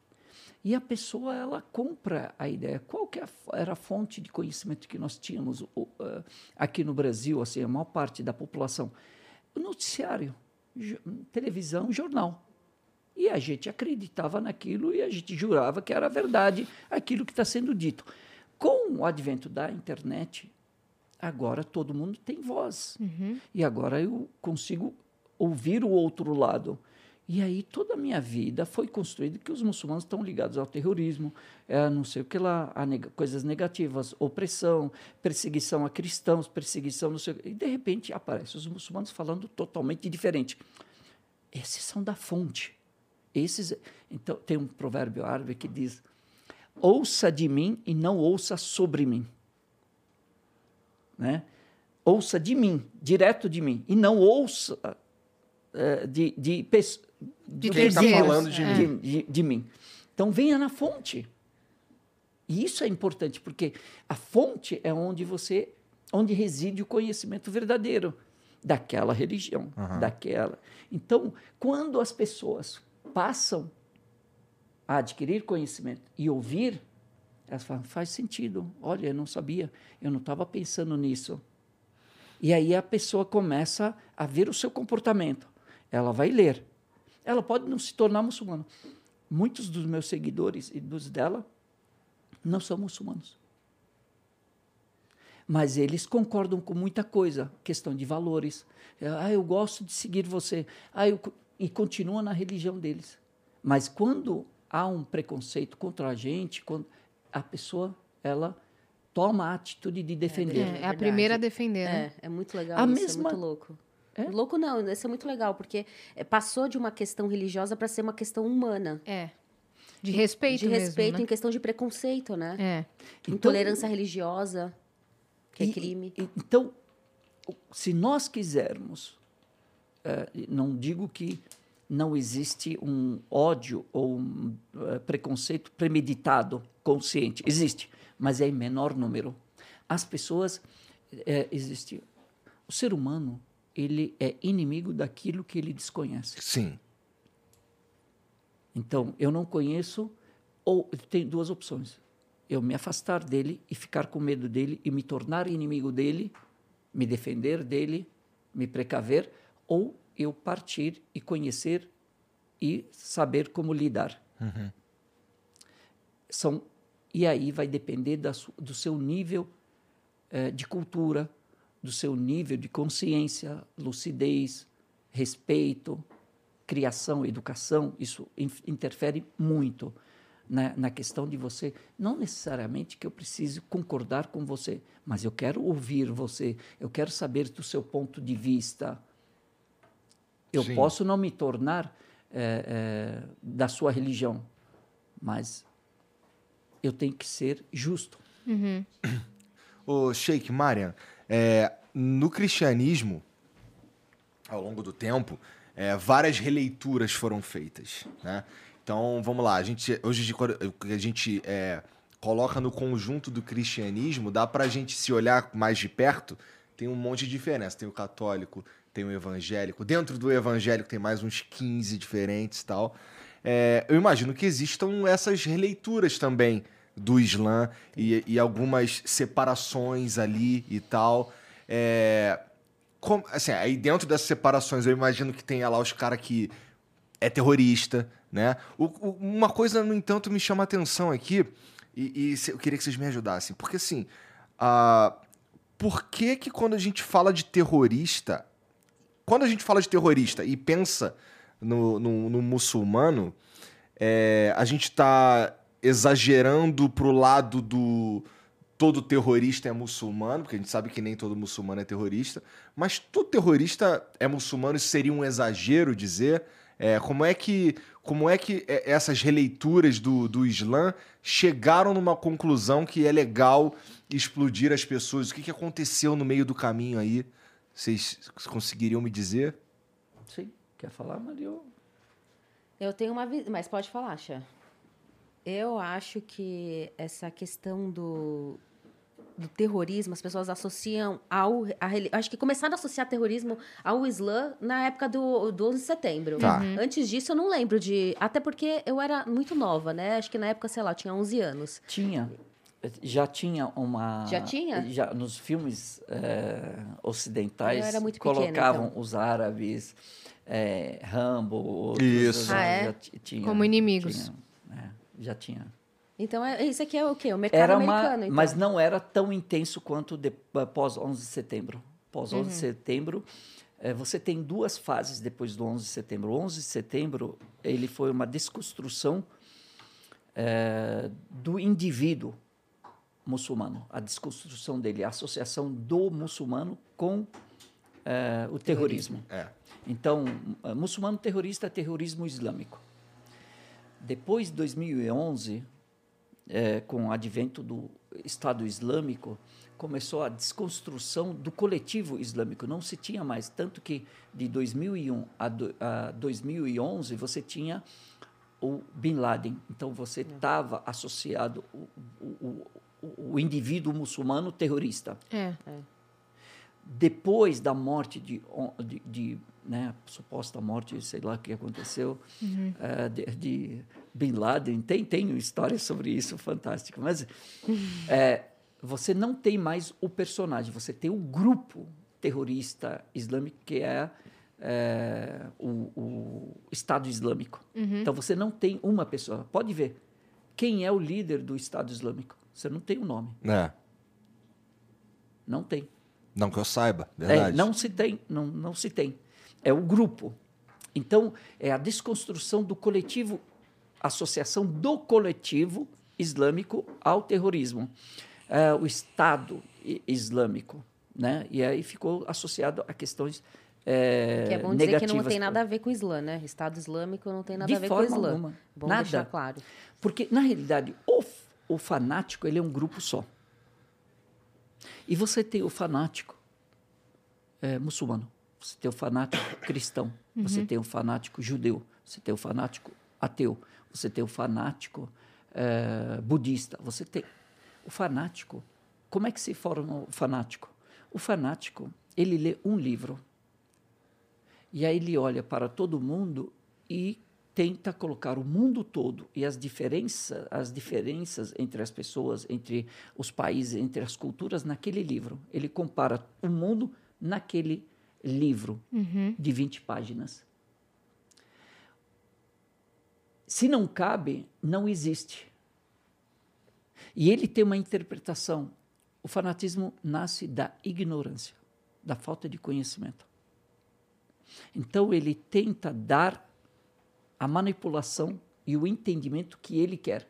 Eu tenho um desejo, estou com raiva de você, então eu procuro no Alcorão alguma coisa que me permita. Ah, aqui ó, ah, tem gente que fala é, encontrai, onde encontrai-vos, mat- é, en- encontrá-los, matá-los e alguma coisa assim. Isso existe no Alcorão. E aí eles falam, ai, tá vendo, os muçulmanos têm que matar os cristãos, porque é a ordem do Alcorão. Não, existe um contexto aqui. Deus está falando de, uma, de pessoas que esquartejaram e fizeram terrorismo no passado, na época do profeta, mataram pessoas eh, inocentes. Então, elas, a condenação é para essas pessoas que cometeram esse, esses atos. Não é pra todo mundo, né? Assim como É. se for pegar a Bíblia também, tem passagens muito agressivas. Tem, Que um contam monte. histórias de algumas coisas. E Se aí tirar que de acontece? contexto, Tirando de contexto. Se você não conhecer o contexto, Uhum. não conhecer a história, você vai cometer. E aí o fanático ele olha o quê? Ah, está escrito. Pronto, Uhum. já está justificado. Esse Eu vou para o paraíso. Não, isso, isso que a gente tá sendo bonzinho com o fanático. Porque, ó, eu acredito que por trás de tudo isso, de todo, todo esse, esse, esse movimento, tenha um monte de motivação política, Ah, motivação de poder. Com certeza. né? Então, assim, eu quero, eu vou manipular esse povo aqui para o meu projeto de poder. Então, assim, nesse caso, o fanatismo nasce de um cara que é um, um, um ser executivo. Eu tô lutando para não falar palavrão aqui, hein, Sheik? Depois eu. é, É, é, esse, Parabéns, eu ganhei a estrelinha. é, esse cara aqui, ele pega, manipula esse povo pro próprio projeto poder dele. Então, tudo que esse povo conhece é o que aquele cara quis passar e, e- e radicaliza todo uma- um grupo e aí coloca o nome do Islã num lugar que, que é horrível. Vai Né? entender o que tem na cabeça das pessoas? A mesma coisa, quando, os- quando sai alguma coisa dos padres no Vaticano que Uhum. pegaram as criancinhas, pedofilia. O que, que vai, vai entender o que tá na, na cabeça daquela pessoa pra fazer uma coisa dessa? Não tem como saber o que tem na cabeça dessas pessoas loucas, que são. Não, nem sei que palavra que dá pra ser utilizada em- nesse tipo Mas de eu pessoa não que posso faz essas generalizar. É. É. isso que é o erro. A gente generaliza, É. pega um, Um e caso. coloca como ah, o todo. E aí é o preconceito. E aí você acaba. Por quê? Se fosse dessa forma, ah, temos um bilhão e meio de muçulmanos ao redor do Se mundo. todo muçulmano for matar alguém, pronto, não existe Essa conversa né? não estaria tendo. A gente É. não É estaria verdade. tendo essa conversinha aqui. Esse diálogo não estaríamos tendo. Só estaríamos dialogando entre muçulmanos. É. Então, a religião, ela traz, ela veio. Ah, a religião só faz mal. Não. Quem faz mal são pessoas que seguem de forma errada a religião, que executam de forma errada, que colocam em prá- prática de forma errada a religião. A religião, ela sempre guia para o bem, porque Deus quer a nossa paz, quer a nossa felicidade. Eu, o que acontece? Tem dois tipos de pessoas que seguem religião. Aqui, aquela pessoa que se adequa à religião e ela cresce. E tem aquela que adequa a religião a ela, à vontade dela. Sim. Esse é o fanático. Sim. Existe no, existe no Islã um racha grande, como tem no cristianismo, entre, entre os católicos e os evangélicos, que são duas vertentes de uma do cristianismo. No Islã existe algo parecido? Tem vertentes também no Islã. É. Tem as. Tem, tem quantas já? As, as principais é os sunitas e os xiitas. Xiitas, é, sunita e xiita, mas não é tão é, gritante, não é, é, nessa dimensão, porque os sunitas são aproximadamente 85% de todos os muçulmanos. Tá. E as, de, eh, e as outras vertentes, a maior delas é a questão do xiismo. E os xiitas são vários grupos. Eles são mais extremistas? Não, não é questão de ser mais extremista, né? porque o extremismo é uma questão de, de interpretação. Né? O que eu digo não é questão de ser mais extremista ou mais duro, mais. É a questão é, quan- o- qual a distância que eu estou do original, dos parâmetros.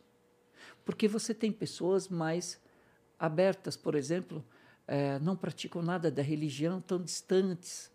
E, e elas se dizem muçulmanas, mas não praticam nada da religião. Ela acha que Deus vai perdoá-la e que está tudo certo, que ela vai entrar no paraíso, que Deus não precisa da, nossa oração, que Deus não precisa da nossa caridade, que Deus não precisa que eu eh, jejue, que Deus não precisa. Ela fez uma outra religião para ela. Uhum. Ela criou uma outra religião. Então, ela está adaptando a religião a ela. Não precisa necessariamente ser extremista, que eu digo assim, de eh, fanático, de eh, duro. Não. Muitas vezes, eh, o extremismo ele tem dois lados. O de mais De e o de menos. O de mais é aquele que faz mais do que é pedido. Sim. E o de menos não faz nada. Uhum. Faz nem o mínimo necessário. Pô, então o- o- os xiitas, assim, eles são. Eles têm uma imagem bem, bem horrível. Tem. Porque é. É comum, por exemplo, dizer, pô, tu tá sendo xiita sobre isso daí. Que é quando você É. tá. Pô, Criou-se isso Fanático. eh, desde 79, eh, com a, a- a ascensão ao poder né, do, do Khomeini, quando chegou, quando o Pahlavi foi deposto, e aí vem o Khomeini, que estava exilado na França, ele vem, toma, faz a revolução islâmica na, no Irã, e aí começa essa, eh, esse embate, essa com, com os Estados Unidos, e aí começa a mídia ocidental a, eh, criar eh, eh, essa questão, né, no esse caso, estereótipo esses eram tal. xiitas. O, entre os xiitas, assim como qualquer, você tem aquele mais fervoroso e aquele mais uh, tranquilo. A minha questão, quando eu analiso, eu analiso é quanto que eu estou, quanto que o xiita está distante do, uh, do, do, do, do, essencial, do Alcorão e da, da, dos ensinamentos proféticos. Uhum. Quanto, que, quanto que esse sunita está distante do Alcorão e dos ensinamentos é, proféticos. Né? Então, quanto mais distante, mais distante da religião, mais ele. Então, eu preciso ver, na realidade, analisar é, o que, que ele acredita, o que está ligando essa pessoa à religião. Porque o Alcorão e os ensinamentos proféticos são o elo de ligação entre todos os muçulmanos. A partir do momento que eu me desligo desse elo, eu deixo de ser muçulmano. Eu posso me denominar o que eu quiser. Uhum. Ah, eu sou o sheik, mas eu estou desligado desse elo, eu deixei de ser muçulmano. Então, os muçulmanos, o que, que os transforma em muçulmanos?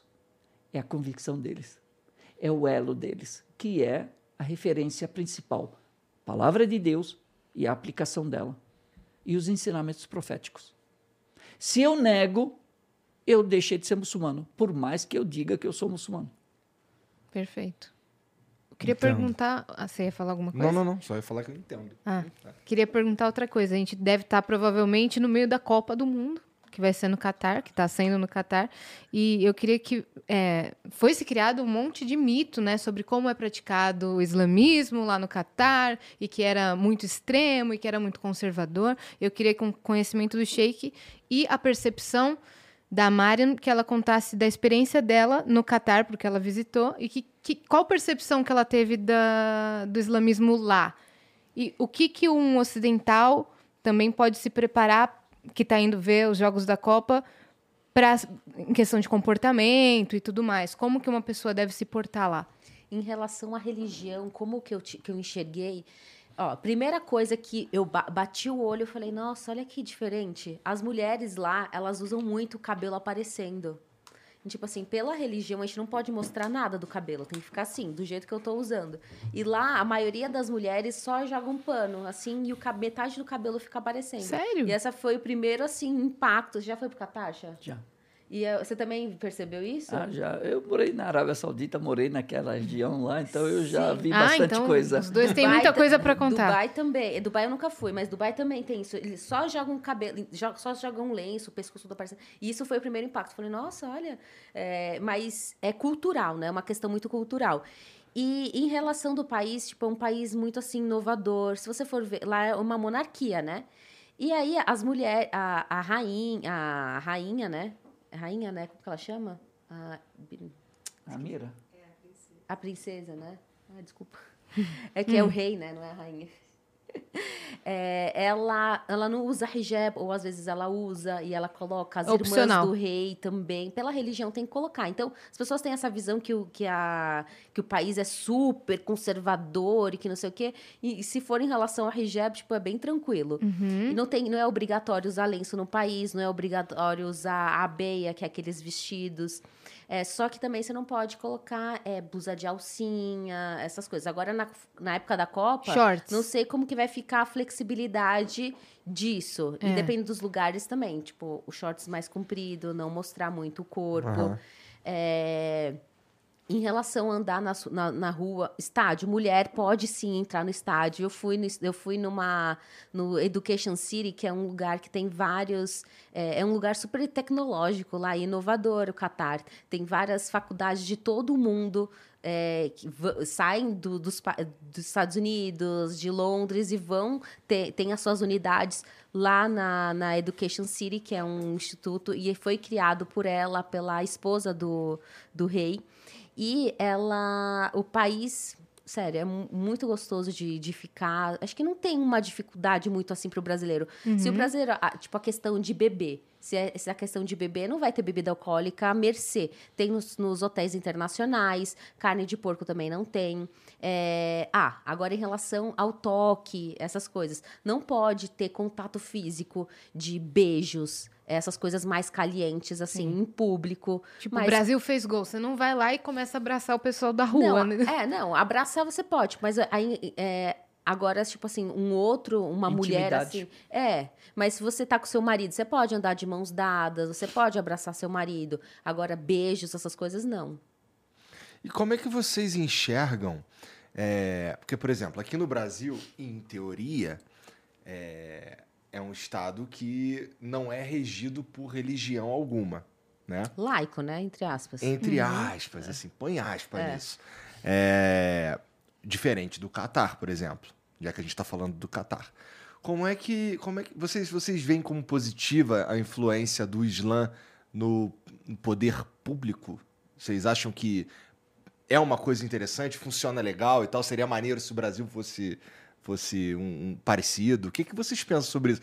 Ó, a minha opinião é que não é muito maneiro, não. Eu acho que ia ser mais legal se, se fosse ah, uma coisa mais abrangente. Mas eu queria ouvir de vocês. O que, que vocês pensam sobre isso? Só um segundo antes de você responder, deixa eu falar uma coisa. Eu tenho um projeto que é Mariam pelo Mundo. Então, eu viajo os países árabes e muçulmanos entrevistando mulheres Hum. desses países para mostrar qual que é a realidade delas para as brasileiras. Baita projeto, inclusive, se É. você não assistiu, vai assistir. É, quem quer patrocinar, patrocina aí, tá? É. É, aí, e eu fui e no Catar entrevistei mulheres é, muçulmanas e não muçulmanas que moram no Catar. E eu perguntei isso, o que, que você acha da religião tá influenciando na sua vida em determinadas coisas? Eu perguntei, vocês voltariam para o Brasil ou vocês continuariam no Catar? Ninguém gostaria de voltar para o Brasil. Ah, mas é que essa pergunta aí, né, Mari? Não, ninguém. Não, mesmo com todas as limitações, e não são limitações grandes. Que limitação é? Tipo, você não pode é, dar um beijo na boca em público, você não pode beber em público, não tem bebida alcoólica a fácil acesso. É, então, são coisas que, você- se você colocar na balança, segurança, não tem nem. O que, que compra segurança? O que, que compra saúde? Ter uma saúde de qualidade que você É. não paga, é, você ter transporte, tudo, tudo. Então, é, ninguém voltaria. Então, assim, acho que quando você está dentro de uma realidade, às vezes a gente vê por fora, nossa, mas eu não vou poder fazer isso, isso, mas você tem outras coisas que são infinitamente que você consegue fazer trocas, porque não tem como ter tudo na vida. Você acha Mas- que essas coisas, é, segurança, educação, saúde, etc., que são coisas que foram alcançadas lá, você acha que elas só foram alcançadas porque o Tem Islã está no poder? Eu acho que tem relação, com certeza a religião tem relação, sim, com tudo isso, mas também é questão. O, o Catar é um país super rico e é um país rígido também em questão de, de controle das coisas. Você não, você não faz, você não, você não vê um- uma cidade suja e você não vê um policial armado. Mas você diria que isso é por causa da a religião? religião, sim, a religião influencia, porque em tudo, é, a religião, em questão de como você tratar o próximo, enquanto como você cuida do seu, da sua casa. O governante tem que cuidar do país como ele cuida da sua casa. Tá. É isso? E a sua percepção, Chico? Você falou sobre a questão do Catar, né? Da Isso. questão é, dentro da religião islâmica você tem questões que são pétreas, são é, imutáveis e questões secundárias. Então, a base da religião islâmica você não vai ter ninguém, qualquer vertente que falar, olha, nós temos cinco orações diárias. Não, essa vertente ela acredita que são seis orações. Ela deixou de ser muçulmana já automaticamente porque eh, a referência que é o Alcorão diz que são cinco e pronto. né? Não dá A pra religião mudar. Não dá para mudar. Então, as questões, enquanto as questões pétreas, as questões básicas, imutáveis, estiverem sendo respeitadas, as questões secundárias podem ser maleáveis de acordo com cada época, de acordo com cada eh, cultura.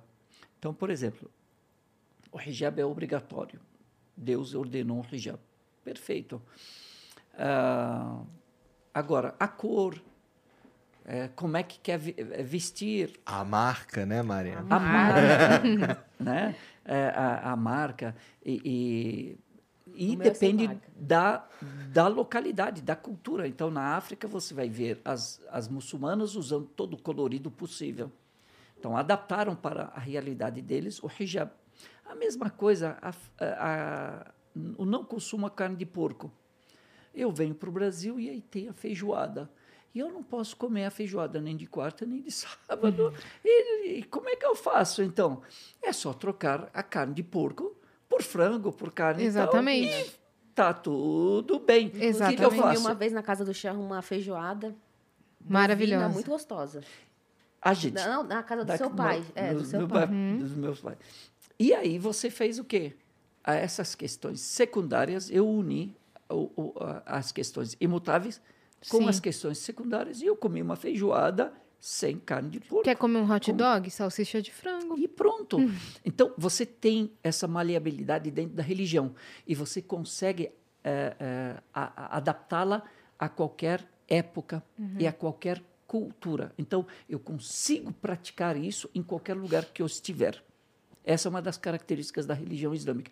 E é o que mantém essa religião até hoje sendo praticada e crescendo. Essa é uma das características do muçulmano, da maior parte dos muçulmanos. Tem um largadão, mas tem a maior parte que pratica o mínimo necessário da religião. É. E ela continua crescendo. É, assim como era a feita há 1.400 anos atrás. Agora, quanto à questão de governo, ah, a religião fala o quê? Ela fala de valores. Eu, como muçulmano, eu sou os meus valores são os mesmos dentro da mesquita. A mesquita, para quem não sabe, né, para eh, quem está nos assistindo, a mesquita é o templo religioso islâmico. Então, eu dentro de- de- de- desse templo, eu sou muçulmano. Os meus valores são islâmicos. Quando eu saio, eu sou pai, eu sou professor, eu sou aluno, eu sou governante, eu sou cidadão, é, é, eu sou profissional, eu sou é, dono de empresa, eu sou funcionário da empresa, eu sou guarda, eu sou gari, eu sou, é, eu sou, eu tenho papéis sociais. Os valores continuam me acompanhando o tempo todo. Se eu chegar à presidência da República, eu serei o, o que vai me reger são os valores. Que valores são esses? honestidade, retidão, é, solidariedade. São isso que emanam, esses valores emanam da religião. A segurança. A religião ela fala, não pode beber. Onde, quando a religião chega, a religião islâmica, estou falando da religião islâmica, quando ela chega ao poder, é, ela não é por causa que uma pessoa, eu não cheguei ao poder aqui no Brasil, agora vou instalar o islamismo aqui no Brasil. Não, não é funciona assim. Tem que ser a maioria. Eu tenho que depender de uma maioria que queira isso também. Senão eu falo, agora, isso não me impede de ser, de seguir os valores islâmicos em qualquer cargo que eu estiver. E esses valores, eles estão presentes em todas as áreas da minha, da minha vida. Esse é então, ela, se ela chegar à presidência da República, ela vai com véu e tudo. Vai propor ali uma proibição das bebidas alcoólicas. Não vai? Ela pode fazer isso, qualquer um pode fazer, porque o, a- a- o nosso, é, a, a nossa Constituição permite que você Sim. sugira qualquer coisa. Com certeza. Assim como a discriminação. Pode passar ou não, né? É, a- aí sim, É, eu posso sugerir qualquer lei que eu quiser. Sim, Não tem o pessoal que está querendo descriminalizar, não sei, um monte de absurdos. Sim. Então, o nosso ordenamento, aqui, a nossa eh, estrutura do país, ela permite isso. E não há problema nenhum. O que não permite é que eu imponha isso. Então, a religião islâmica, ela só chegou no governo porque a maioria queria isso. E chegou nisso. E Em decidiu... Em alguns que casos, né, Sheik? Com todo respeito. Por exemplo, no Catar é uma monarquia. Sim. Então, é uma. Há uma. Mas já era muçulmano já antes Exato, então. antes é, do é um petróleo, que antes é, do, do gás, antes da riqueza, já eram valores islâmicos.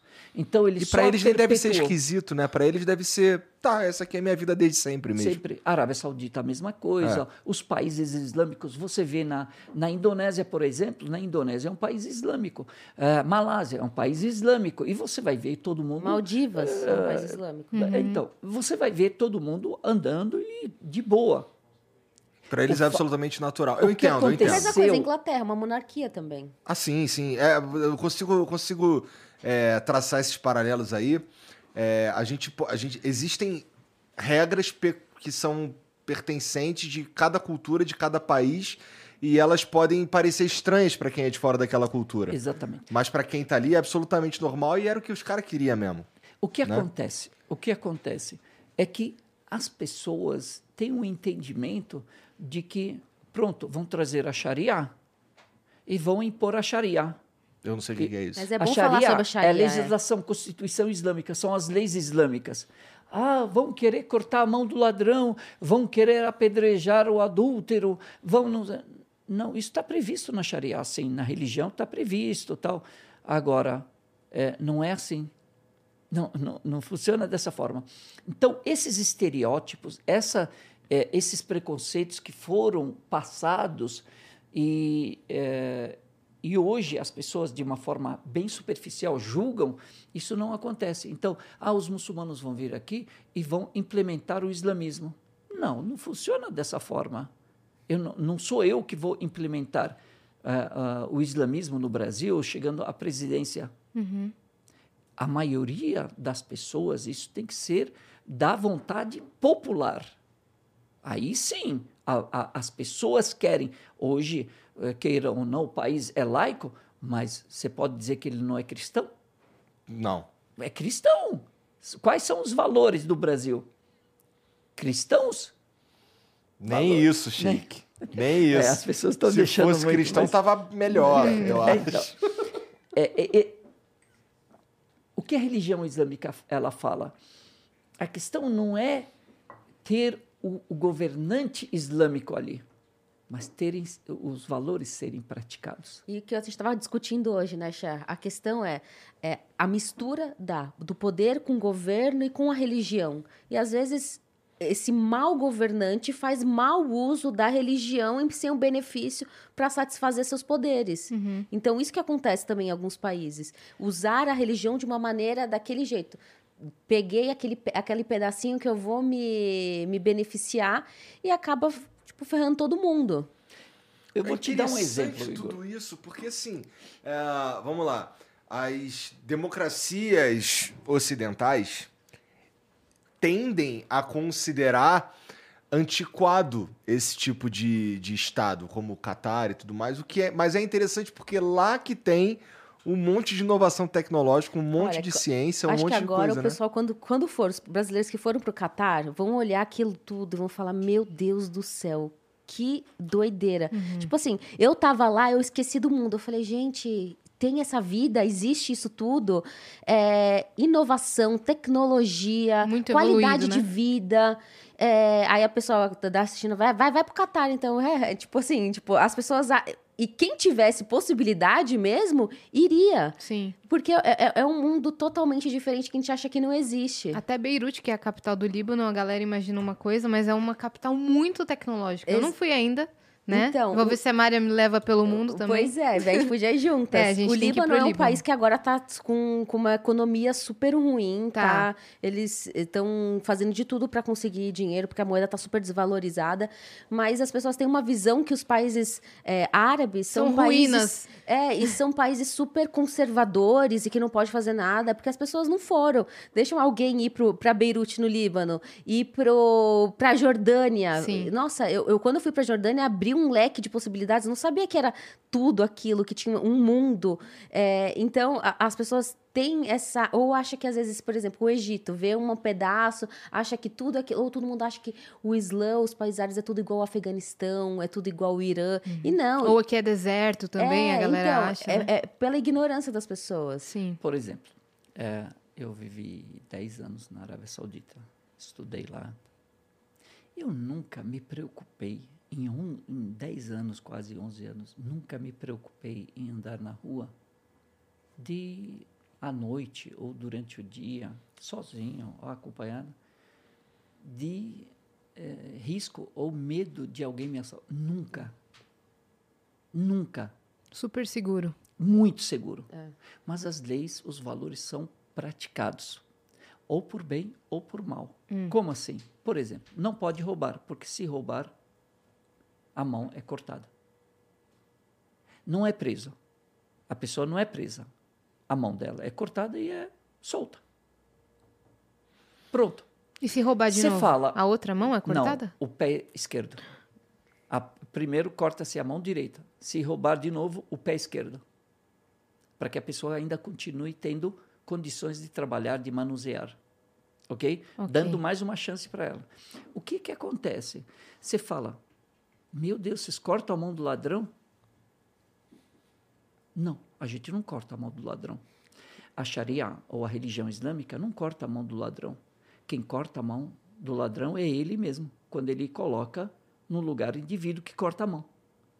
Então, é igual você colocar a mão numa serra. Você sabe que colocar a mão ali vai cortar a tua mão. Quem cortou foi a serra? Não, eu que coloquei a minha mão ali. E, então, roubar corta a mão. Uhum. Quando eu roubei, eu coloquei a mão de propósito, sabendo que eu ia ser.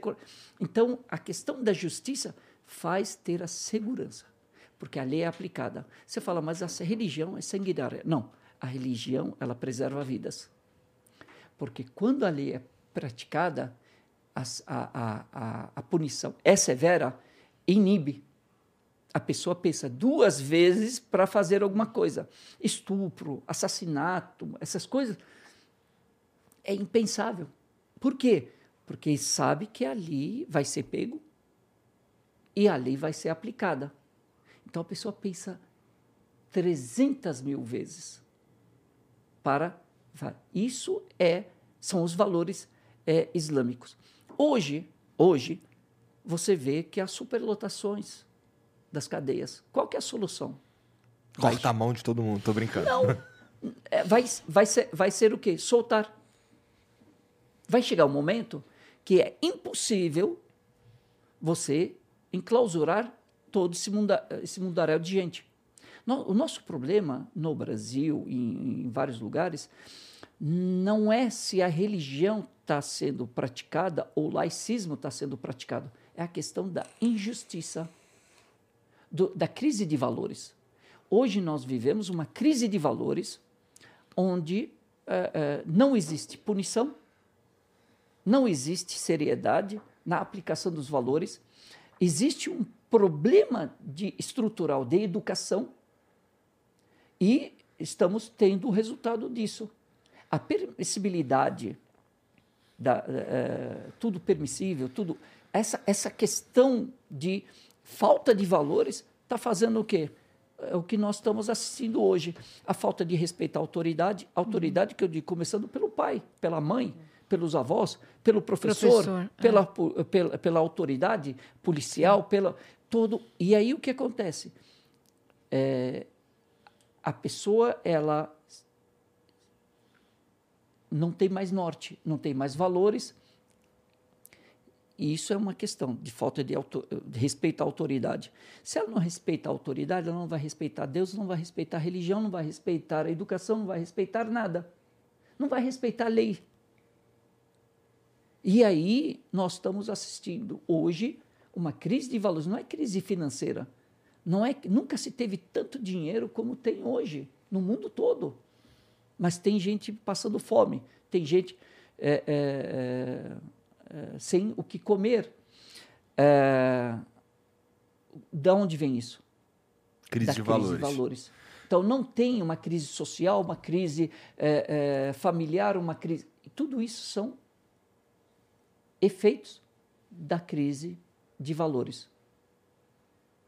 A crise de valores hoje, da onde vem crise de valores? O que, que me traz? Então, eu como muçulmano, eu como muçulmano, meus pais me ensinaram eu aprendi num país que tem valores islâmicos, que aplicam esses valores islâmicos como currículo, como uma é, é, legislação no país. Então, esses valores, eles estão em todas as escolas, em todas as repartições. Eu vejo isso em todos os lugares. Então, isso é o meu modo, esse é o meu ambiente. E nós Vem da base, né? Da base. E nós somos fruto do meio no qual nós vivemos. Então, é, quando eu falo ah, ah, ah, o sistema de governo islâmico, ele não é teológico. Existe uma diferença entre o sistema islâmico de governar e a, eh, e a teocracia. Existe uma diferença muito grande. Nós temos uma percepção do sistema islâmico de governo em relações, por exemplo, diplomáticas, em eh, relação ao outro, em relação ao meu vizinho. São questões de valores. O profeta Muhammad, que a paz de Deus esteja com ele e com os demais profetas, disse: não é verdadeiramente muçulmano, não é completamente muçulmano uma pessoa que dorme satisfeita e o seu vizinho ao seu lado faminto, e ele sabendo disso. O que, que é isso? Isso é lei. Isso é uma. Está no ordenamento jurídico islâmico. E qual Nesse seria a caso, numa sociedade como essa, não tem mesmo uma razão para roubar. É. Exatamente. Sheik, você falou que, que morou 11 anos no, na Arábia Saudita. É, quando foi essa, esse período? aí? Faz de muito- 81 a 91. Tá, de 81 a 91. Nesse período que você estava lá, é, como é que você percebia ali a organização social? Tinha muita miséria? Tinha pessoas passando fome? Como é que funcionava lá? Ah, você tinha a- a- a- as classes, a mais rica e a mais pobre, mas não tinha a miséria. Por quê? Porque dentro do, do- eh, entre os muçulmanos existe um imposto de renda que o muçulmano tem que fazer, que é chamado de zakat, que é um imposto que os ricos pagam para diretamente aos necessitados. Por que diretamente aos necessitados? Porque é uma questão de inclusão social. E isso está previsto no ordenamento jurídico islâmico. Está na Constituição Islâmica, está na Sharia, que é todo ano eu tenho que fazer meu ano fiscal, fazer meu levantamento do meu ano fiscal e saber quanto que eu gastei, quanto que entrou de dinheiro, qual que é o meu lucro líquido. E a partir do meu lucro líquido anual eu tiro 2,5% e eu essa, esse é o suprassumo eh, da, da, da, eh, da solidariedade, que é eu reservei esse dinheiro, fiz as contas, sobrou, por exemplo, eh, 100 reais, sei lá, 2,5% do meu lucro líquido anual. Eu pego esse dinheiro e eu vou para o pobre mais próximo de mim. Olha só a- a- o mecanismo. Eu tenho que ter um- uma visão social. O meu radar é de observação. Eu tenho que não posso ser alienado. Eu tenho que estar inserido na sociedade e eu tenho que todo dia olhar ao meu redor. Quem é que está próximo a mim, onde eu moro, que passa necessidade? Para eu saber, eu tenho que visitar. Então já fortalece os laços sociais. Eu tenho que te visitar. Você é meu vizinho, eu tenho que saber. Eu tenho que te visitar. Você me visitar. Eu abrir minhas portas. Você... Então começa uma movimentação, um relacionamento, fortalecimento dos laços sociais. Segundo, eu observar a sua situação. E aí entra a empatia, eu me colocar no seu lugar. O que, que acontece? Esse, é, é, é, esse, essa atitude. 2,5% não é nada para quem dá. Agora, se eu sou a pessoa que recebe e eu estou me sentindo à margem da sociedade, e você vem, você saiu do seu conforto, da sua casa e fez a sua conta, e aí você olha para mim e fala: Ó, oh, Sheik, esse aqui é, o, é meu, minha obrigação contigo. Eu o ódio que eu tinha quando eu via você com o carrão andando para lá e para cá com a sua família feliz, acabou. Uhum. Porque eu me sinto inserido na sociedade, não mais à margem da sociedade. E aquilo, aquela chateação, ela passa. Por quê? Eu agora, em vez de ficar com ódio do rico, eu começo a olhar para ele e pedir a Deus que dê cada vez mais a ele. Por quê? Porque ele está olhando por mim. Eu não, eu não sou invisível. Ele está olhando, a sociedade está olhando para mim. Então, muda-se os sentimentos e você tem pessoas que se, que se ajudam, que colaboram umas com as outras, de inclusão social. Certa, pra, isso serve, isso aí serve para todo mundo. Independente se tá lá na Arábia Saudita, a gente aqui no Brasil também Sua faz. em todo solidariedade. lugar do mundo, a gente tem que fazer. Um governante islâmico, eh, depois da morte do profeta Muhammad, eh, eh, que a paz de Deus esteja com ele com os demais profetas, o sucessor dele, segundo o sucessor dele, certa vez, você na, na sociedade islâmica, você tinha ah, o cristão, o judeu, vivendo com os muçulmanos. E aí ele passando, nas, assim, ele fazia o quê?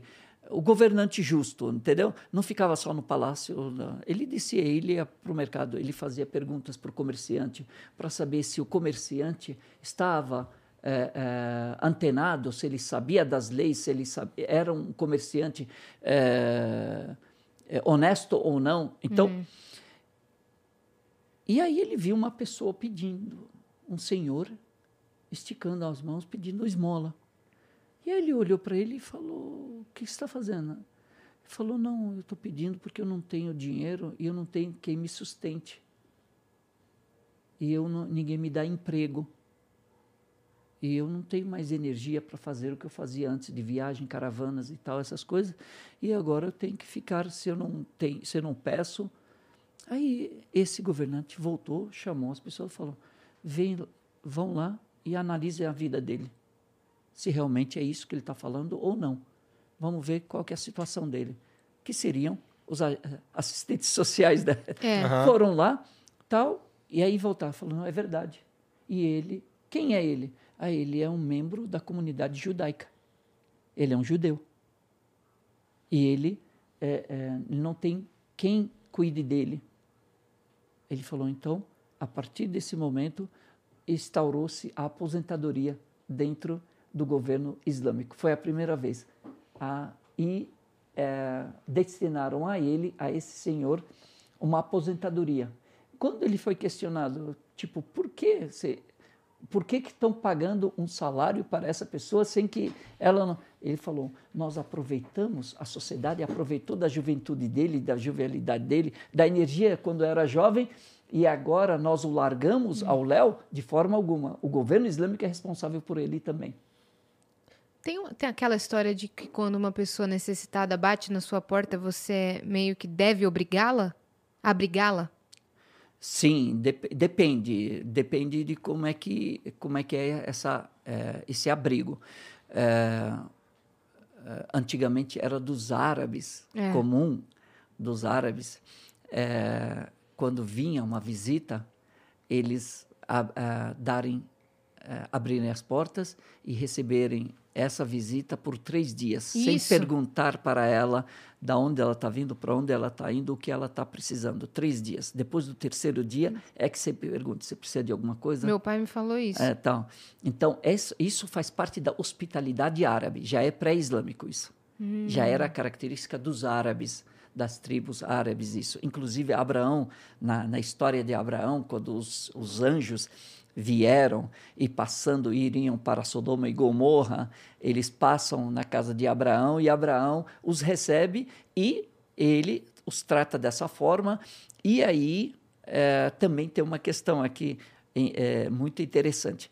Ele pede, ele vai, ele sacrifica um, um animal para oferecer de comida e a Sara faz toda essa comida, faz, prepara a comida e oferece. Como eles eram anjos, na, fi- na fisionomia de seres humanos, anjos não comem, não têm fome, não têm necessidade. Então, até então, ele estava tranquilo. E quando ele oferece a comida, eles se recusam a comer. E aí Abraão fica com medo deles.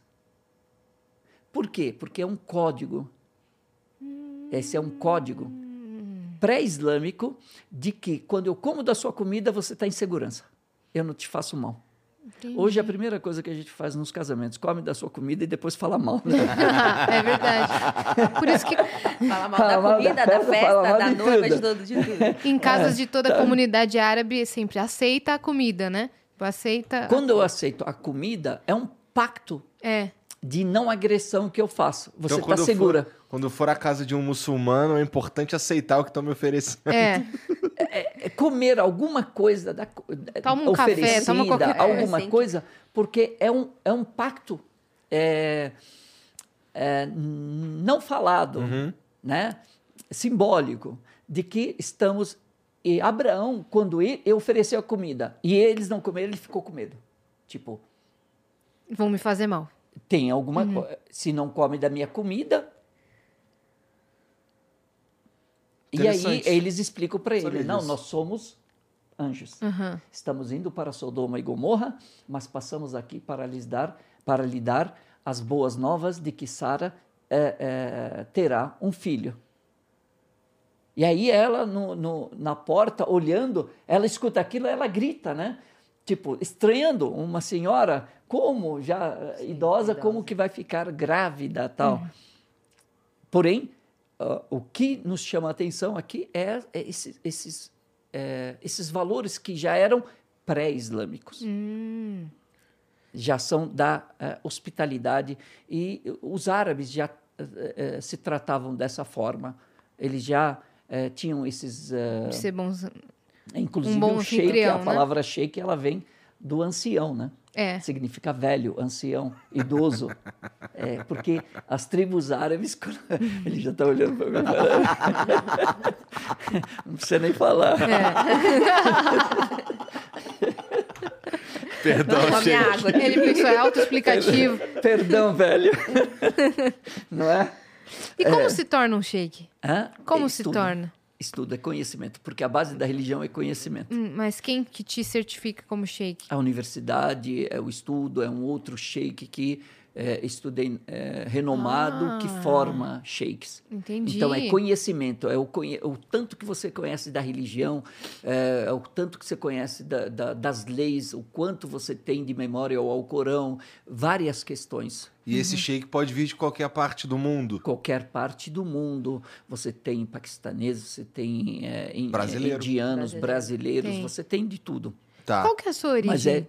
É Síria libanesa. Ah. Minha mãe é Eu não libanesa, meu pai é história, a sírio. gente tá aqui falando faz duas horas e eu não conheço a história Pô, do tem uma, eu tenho uma Eu pergunta. nasci em Damasco e minha mãe é libanesa. Eu cresci no Líbano. Ah. Inclusive tenho casa no Líbano, em Sultana. Mas já tá Gal aqui há muito tempo, porque o teu português é cristalino. É, É? eu vim, eu vim ó, pela primeira vez que eu vim para o Brasil, eu tinha sete anos. Aí fiquei até os 16 e aos 16 anos eu fui estudar fora, fiquei até 91 e aí depois eu voltei para o Brasil. Foi pra Arábia Saudita, né? Ficou- estudar lá e aí voltei para o Brasil e me Ah. estabeleci aqui no Brasil. Jihad é um nome comum?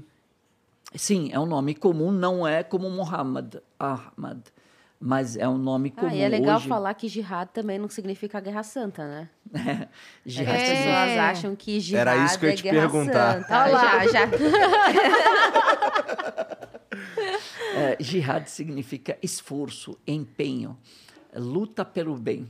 Então, é, todo esforço, toda luta que você faz. Guerra Santa é uma corruptela do Sim. que do, do, da- do significado original. Exatamente. Interessante. O jihad é o esforço que você faz para o bem. Então, eu tirar ah, um caco de vidro no caminho das pessoas, um prego que possa eh, prejudicar as pessoas, uma sujeira, uma casca de banana, eu estou fazendo jihad, porque é- é- requer um esforço, humildade. E isso tem níveis. O jihad tem níveis. Você tem um jihad externo, que é, é, fazer essas boas ações, inclusive é, defender a justiça, defender inocentes, não importa sendo eles muçulmanos ou não. Então, alguém vai te cometer uma injustiça contra você e eu te defender. Eu estou fazendo um jihad. A agressão não é o jihad eu iniciar uma agressão, eu te desrespeitar, eu cometer uma injustiça, ah, eu sou muçulmano, o Alcorão me ordena. Não, não, isso não é jihad, isso não é islâmico, é, eu estou sendo, é, eu estou corrompendo os ensinamentos islâmicos. Entendi. E tem o jihad interno. Certa vez o profeta Muhammad, que a paz de Deus seja com ele com os demais profetas, voltando de uma das batalhas, às portas de Medina, que era a sede do governo, é, às portas de Medina, ele para e discursa. E ele fala: Olha, nós tínhamos sido atacados, nós nos defendemos eh, de uma injustiça que estava sendo eh, eh, cometida contra nós. Esse é um jihad menor. Agora que nós estamos voltando para as nossas casas, voltamos para um jihad maior. E aí as pessoas não entenderam. Tipo, você dá a sua vida, não é o jihad maior? Não é o esforço maior? E aí queriam saber o que, que é. Por que, que que, que tem dentro de Medina, dentro da minha casa, dentro da minha zona de conforto, que seja uma luta maior? Ele falou: é interna, é você lutar contra o seu ego. Esse é o jihad maior. Nossa. Contra a, a controlar ao, Muito a- sábio. é, a, a vaidade, autocontrole dos seus ímpetos, do seu temperamento, é você se controlar, você se enxergar, enxergar é, é, onde estão os seus erros. Esse requer, porque é, requer humildade e reconhecimento. E o meu ego não permite. Você está errado sempre. O meu parceiro está errado, a minha parceira está errado. Eu não, eu nunca estou errado. É, eu, eu tenho alguns deslizes, eu não erro. É, o Islã é muito coerente. Muitas, é, é, tudo tem um motivo do porquê fazer isso, porquê é isso. Então, é, se pode definir o Islã é coerência, né, Xan? De Coerência. tudo. Se eu quiser definir o Islã numa palavra, é, essa palavra é coerência. A, por quê? O que, que é coerência? É o equilíbrio da vida. Aquilo que eu acredito, aquilo que eu falo e aquilo que eu pratico, eles têm que estar em sintonia. Esse é o segredo da vida, é o segredo da felicidade na vida. Praticar o que prega. O que você acredita, o que você fala, o que você prega e o que você, né, praticar isso. Sim. Posso tirar uma dúvida que ficou na conversa, então, para não passar batido? Com todo respeito. Por que do álcool ser proibido pela religião? É questão de vício? É, a religião islâmica ela tem o motivo da existência de qualquer religião são cinco cinco motivos a religião ela veio para garantir cinco questões na vida de uma pessoa. Ok? Garantir a liberdade religiosa. Por isso que Deus diz no Alcorão não há imposição quanto à religião. Então garantir a liberdade religiosa. Deus que é o nosso criador nos deu o livre-arbítrio, independente das consequências, mas ele nos deu o livre-arbítrio. Então, liberdade religiosa. A segunda, a eh, garantir patrimônio. Ninguém pode tirar de você, sem a sua autorização, nada que é seu, nada que, lhe, que te pertence. Então, garantia de patrimônio. Então a religião ela tem que, os valores religiosos têm que garantir a liberdade religiosa, o patrimônio, a segurança do patrimônio, garantir a hereditariedade, garantir eh, a ciência da pessoa saber quem são seus pais, quem são seus ascendentes, garantir a linhagem, garantir saber quem é o meu DNA, Por isso de que o onde nome, eu vim. nosso nome do meio é o nome do pai. Exatamente. Então, e também por isso que não é permitido o adultério e a fornicação. O que que é a fornicação? É o sexo dos solteiros, fora do casamento. E a- o adultério é quando a pessoa está casada. Uhum. Então, por quê? Para que não haja Comprometer a linhagem. é, é, fora do casamento, fora da, da, eh, do regramento, fora para que não para que todos saibam de onde vieram, ok? Então a garantia da hereditariedade do DNA. A outra é a garantia da consciência. E a quinta é a garantia da vida. Então, ninguém tem o direito de, de se suicidar. Não tem o direito de tirar a vida nem de outro, nem a minha. A vida não é minha, é de Deus. A consciência não é meu direito tirar a consciência de ninguém e nem a minha, nem através de eh, substâncias, nem do outro, nem para você, nem para mim. Esses cinco garantem a dignidade do ser humano. Então a religião veio para manter e garantir a dignidade. Onde é que está a dignidade do ser humano? Nessas cinco questões. Entendi agora. E a consciência, a consciência faz parte da dignidade do ser humano. Quando a pessoa perde a consciência, ela perdeu a dignidade dela. Entendi. É que quando eu era adolescente eu ficava observando. Tá bom, o álcool é proibido, mas tá todo mundo fumando. Aí tudo Não. bem. Mas a, eu fico. fumo também é proibido. Ah, o cigarro, é, o cigarro o tabaco, todo tipo de tabaco, arguile. ele é, O arguile também. tudo é proibido. Só que não chega no nível do álcool. Porque não ou dos tira a entorpecentes, consciência porque não dessa tira. forma. Agora entendi. Então, a questão da consciência, ela é muito pesada. Eu perder a consciência, e ainda mais de propósito, é perder a dignidade. Entendi. Perder a dignidade. E, e- e- a pessoa, quando a pessoa fica bêbada, o que, que ela. Fica um chatão. Per- perdeu a dignidade. Porque perde a consciência. Sim. Ela perde o autocontrole. Ela perde a lucidez dela. O que, que nos transforma? Qual a nossa diferença dos animais irracionais? A consciência. consciência. É. A consciência. Então, a consciência é que me dá dignidade. E Deus, no Alcorão Sagrado, ele diz: em verdade, nós enobrecemos o ser humano, dignificamos o ser humano. Através do quê? Da consciência. Porque através da consciência eu adquiro conhecimento, eu sei discernir entre o certo e o- errado, eu consigo eh, eh, enxergar o caminho, eu consigo analisar, eu consigo eh, raciocinar, eu através da minha consciência. Então, não é direito meu eu tirar a minha consciência ou de outro. Nem Perfeito. com entor- entorpecentes, nem com. Aqui, para nós, não tem drogas lícitas e ilícitas, é tudo ilícito. Entendi. Entendi. E a questão com tatuagem? Ah, tatuagem pode, ninguém vai ver mesmo. Olha ali a Mari. a Mari, vocês não sabem, ela é inteirinha tatuada. Fechado. A Mas não pode tatuagem Não também. pode. É. Por quê, Mário? Porque a gente não pode, a gente tem que voltar a Deus da mesma maneira que a gente vê. A gente não pode agredir o nosso corpo.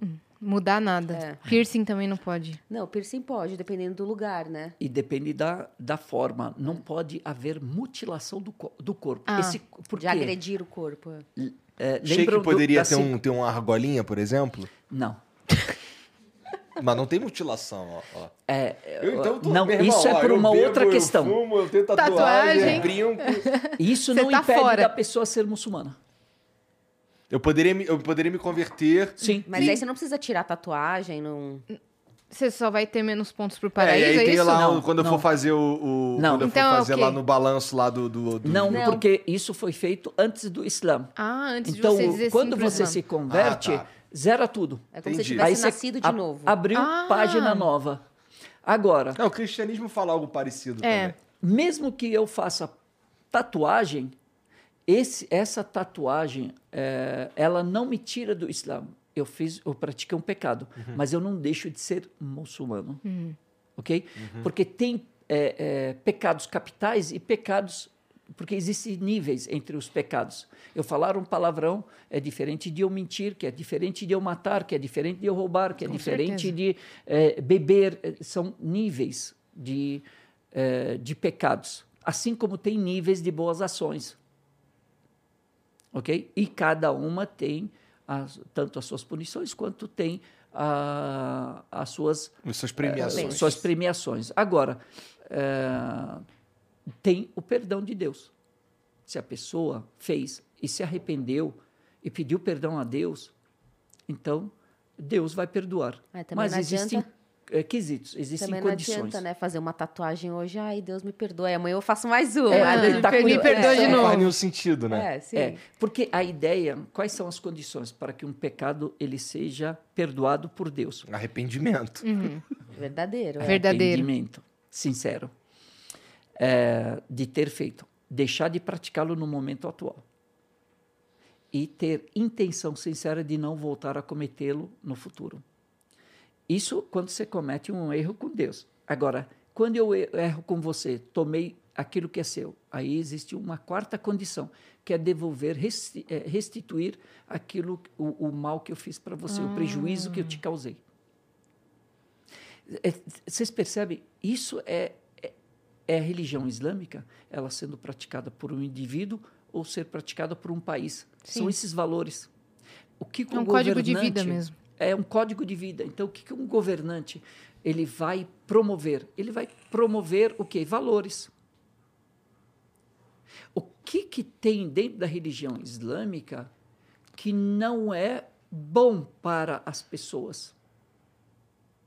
É isso que é, é, a religião islâmica ela promove a ciência, ela promove é, a, a liberdade, ela, eh, o lazer, ela promove tudo. Só que dentro de limites que não prejudiquem o outro, não prejudicam o meio ambiente, que não prejudicam. E por ela ser rígida nessas questões de limites e ser séria, ela, ela tem esse ar de que é, é ruim. Entendi. Por entendi. quê? Porque é, porque mais isso, na verdade, fácil ser. Ah, tudo bem, dá um jeitinho. Não, não tem jeitinho. A religião ela não aceita o jeitinho. E eu tenho que acreditar que existe uma vida pós-morte e existe o dia de juízo final, existe o julgamento, existe um tribunal que eu serei apresentado, existe um juiz que vai me julgar. E isso é, é, é, é sério. Então eu tenho que ficar me observando. Eu tenho... Então a religião, ela desde o começo, ela vai te eh, orientando para isso e vai tentando te educar, te transformar num cidadão bom. E cidadão com cidadão fazem uma sociedade e a sociedade ela é o país. Ô, Marian, é, ao longo da tua jornada aí na internet, que ainda promete ser bastante longeva, quiser. você diria que, que as coisas, na verdade, para você e para as mulheres muçulmanas, no Brasil especificamente, você acha que as coisas têm melhorado? Tá a mesma coisa? O que você diria? Não, com certeza. Tem uma mudança enorme. Vamos colocar de dois anos para cá. De Só dois isso? anos- Rápido, assim? Sim, tem. Com o avanço da internet e com. Vamos colocar dois anos atrás. Você já viu alguma mulher muçulmana em algum lugar de destaque? Vamos colocar em dois anos? Não. Quando que uma marca Acho que não. ia fazer alguma um trabalho com uma muçulmana? E quando eu falo, tipo, eu não tô colocando só eu. Eu tô colocando eu e as outras muçulmanas, a Karima, a Meg e tantas outras muçulmanas que trabalham com a internet. Quando que uma muçulmana ia ter essa visibilidade? Nunca. E é, isso faz com que as outras muçulmanas tenham visibilidade nos trabalhos delas. Porque eu falo muito sobre. Muitas vezes as muçulmanas têm que tirar o hijab para ir trabalhar. Porque as empresas não autorizam que elas trabalhem com hijab. E com essa. Estranho. Não, é real? Eu acredito, mas é que eu acho estranho. Inclusive, outro dia você estava no hospital em que você se aplicou para ser Exatamente. nutricionista e te negaram. E me- é, eu fui, eu sou nutricionista de formação. É, posso estudar, fiz faculdade, dirijo o carro. tudo. Olha Tá aí, brincando. caramba! É isso. Ah, não. Vocês Ah, acreditam? não. aí, Eu aí, é muito, mesquita? aí é muito É. pra cabeça. E você pode sorrir? Eu posso. Nossa!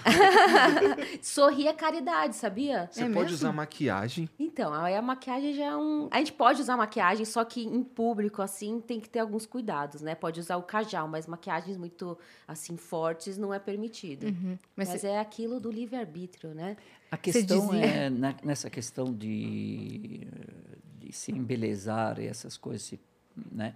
É, é, o que, que é uma regra dentro da religião que a mulher ela não tenta o homem e o homem não cobiça a mulher alheia para que haja ah, o respeito mútuo à família do outro a, a, a- ao marido do outro à esposa do outro à filha do outro é uma questão de código social, são valores. É, novamente a gente vai falar, tudo que a religião fala é para a preservação da família, para a preservação da sociedade, para a preservação do respeito mútuo, para que todos estejam tranquilos, que ninguém seja ameaçado, o seu direito não Aham. seja ameaçado. Então, é, é, mas a mulher ela pode se, é, se é, embelezar para os seus íntimos. E pelo contrário, ela deve isso. E os homens também. Certa vez, um dos companheiros do profeta estava, eh, estava eh, arrumado, perfumado. E aí perguntaram para ele: Você vai sair, né? Eh, Você vai sair, vai para. Ele falou: Não, eu vou ficar em casa. Ele falou: Você está todo arrumado? Ele falou: Sim, eu gosto de me a- apresentar, de me embelezar para minha esposa, assim como eu gosto que ela se embeleze para mim. Maneiro. Não, É não isso mesmo. necessariamente eu tenho que sair e me embelezar. Sim, pode ser para você. os estranhos, eh, os, os íntimos têm mais direitos sobre mim do que eh, eh, os estranhos. Quando nós invertemos essa, es- esses valores, nós perdemos muito. Perdemos. Nós As pessoas- confundimos, nós misturamos. E invertemos valores, invertemos certos entendimentos. Isso não quer dizer que eu tenho que sair maltrapilho na rua. Não, eu fico bem arrumado em casa e tal. Agora, não é cobiçando, eu não quero sair cobiçando a mulher do outro e nem a mulher do outro é, tentando, porque eu tenho uma família, tenho uma esposa, tenho esse negócio. Então, é, ter estabilidade na sociedade. Isso é muito importante. Desculpa. Não, não, a Maria estava falando quando do emprego. mulheres. Ah, tá. É, e hoje tem mulheres muçulmanas que trabalham em grandes em multinacionais aqui no Brasil, em hospitais, em escolas, em escolas públicas.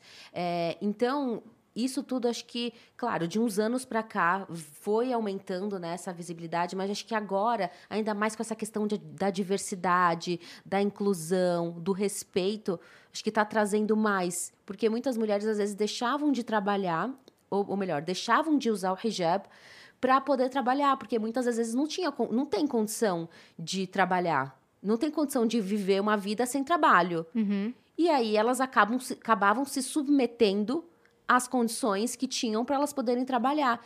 E hoje em dia, acho que as empresas estão entendendo que não, que um hijab não vai limitar elas a nada. Tipo, elas vão continuar trabalhando da mesma forma.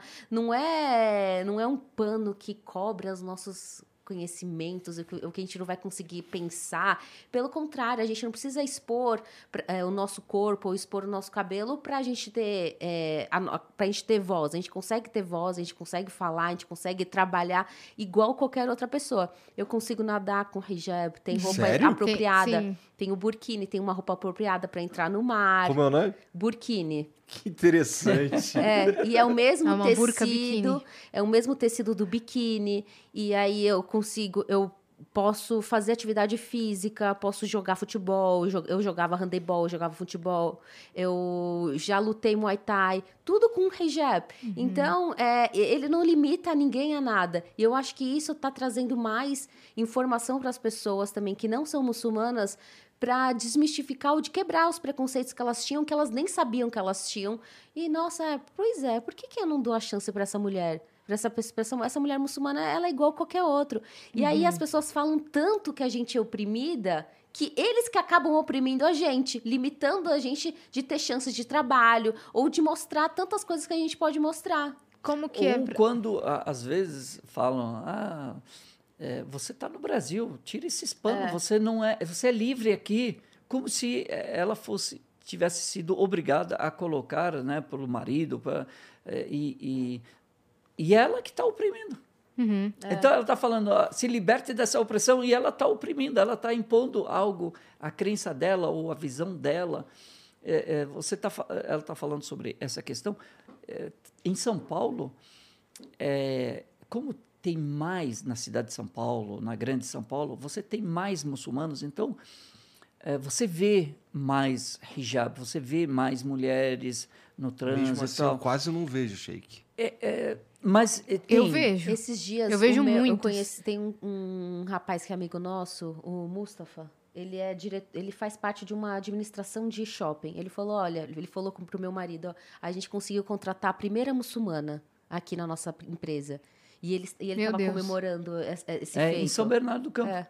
Contrataram, ó, num shopping em São Bernardo, ah, uma muçulmana com, Com hijab, hijab É, e com tal, hijab.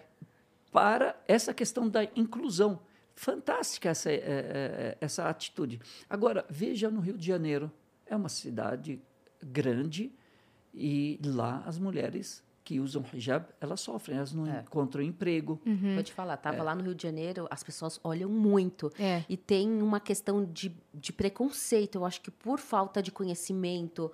Eu estava agora lá e eu co- consegui sentir isso na pele. Agora imagine isso nas áreas rurais, mais afastadas dos centros, onde tem menos Informação. é, informação correta.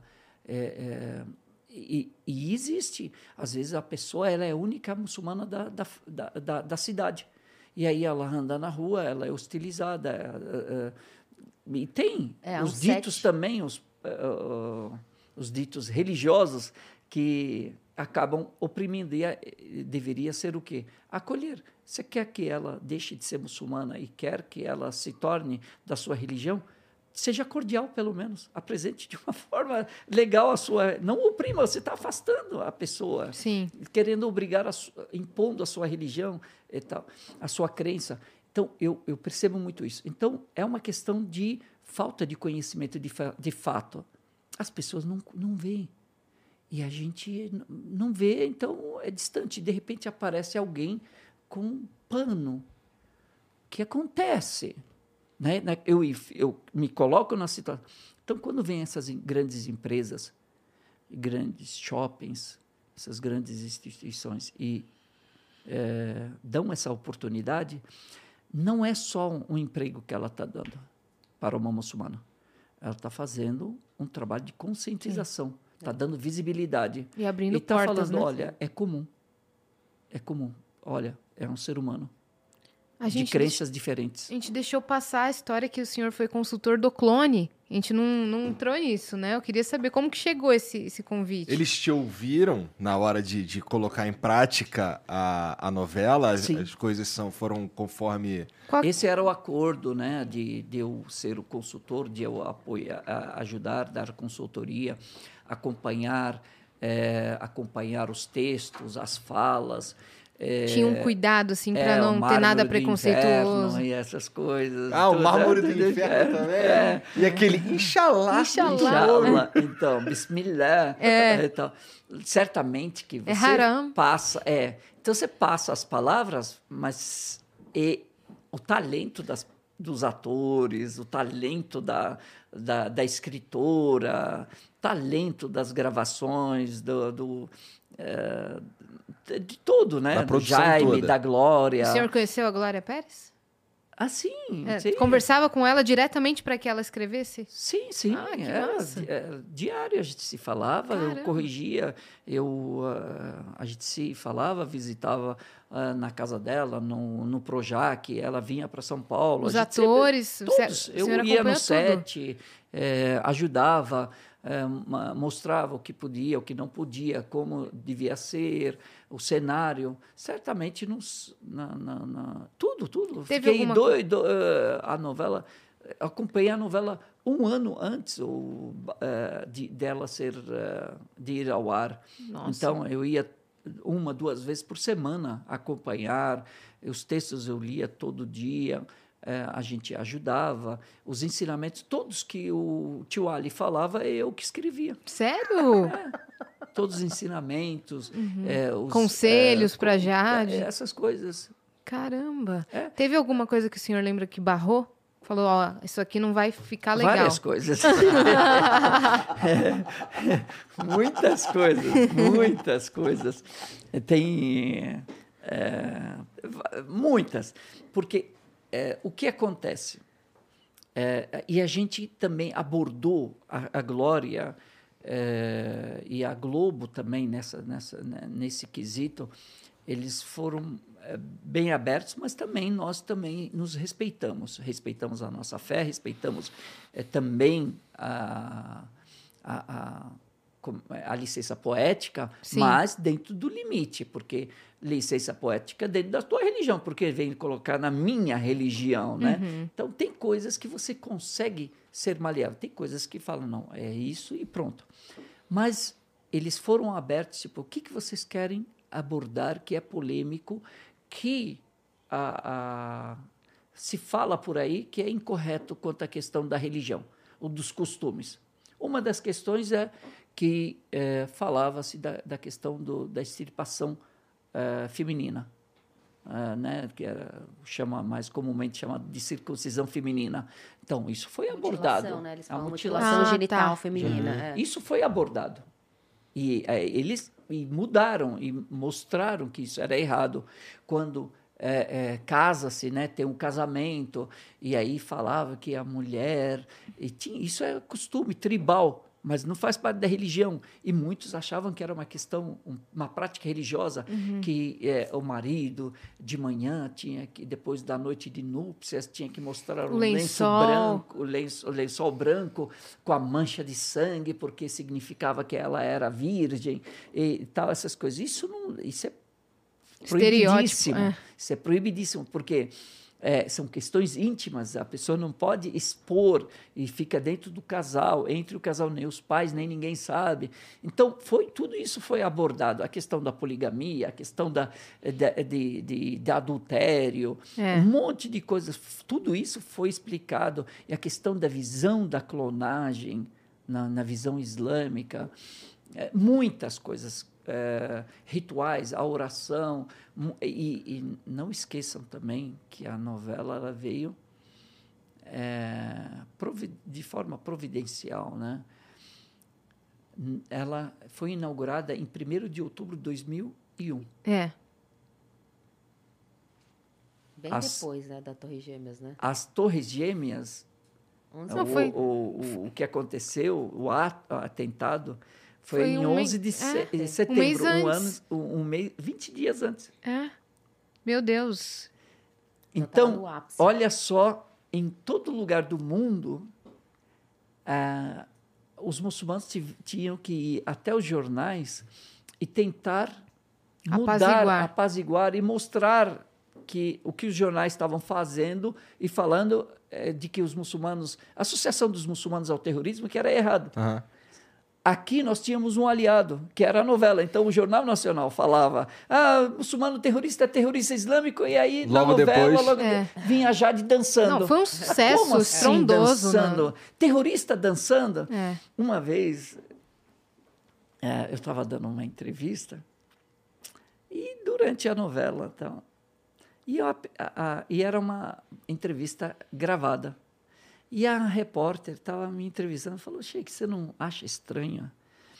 É, não pode cair uma caixa de fósforo no chão que a Jade já sai dançando, as muçulmanas saem dançando e já começa a dançar. Essa é- é, parece que pa- é, passa a ideia de que os muçulmanos vivem dançando Só o dia dança. todo, só dançam no trabalho, não fazem nada, só dançam. Tal. É, você não, isso não, é, você não vê com maus olhos isso?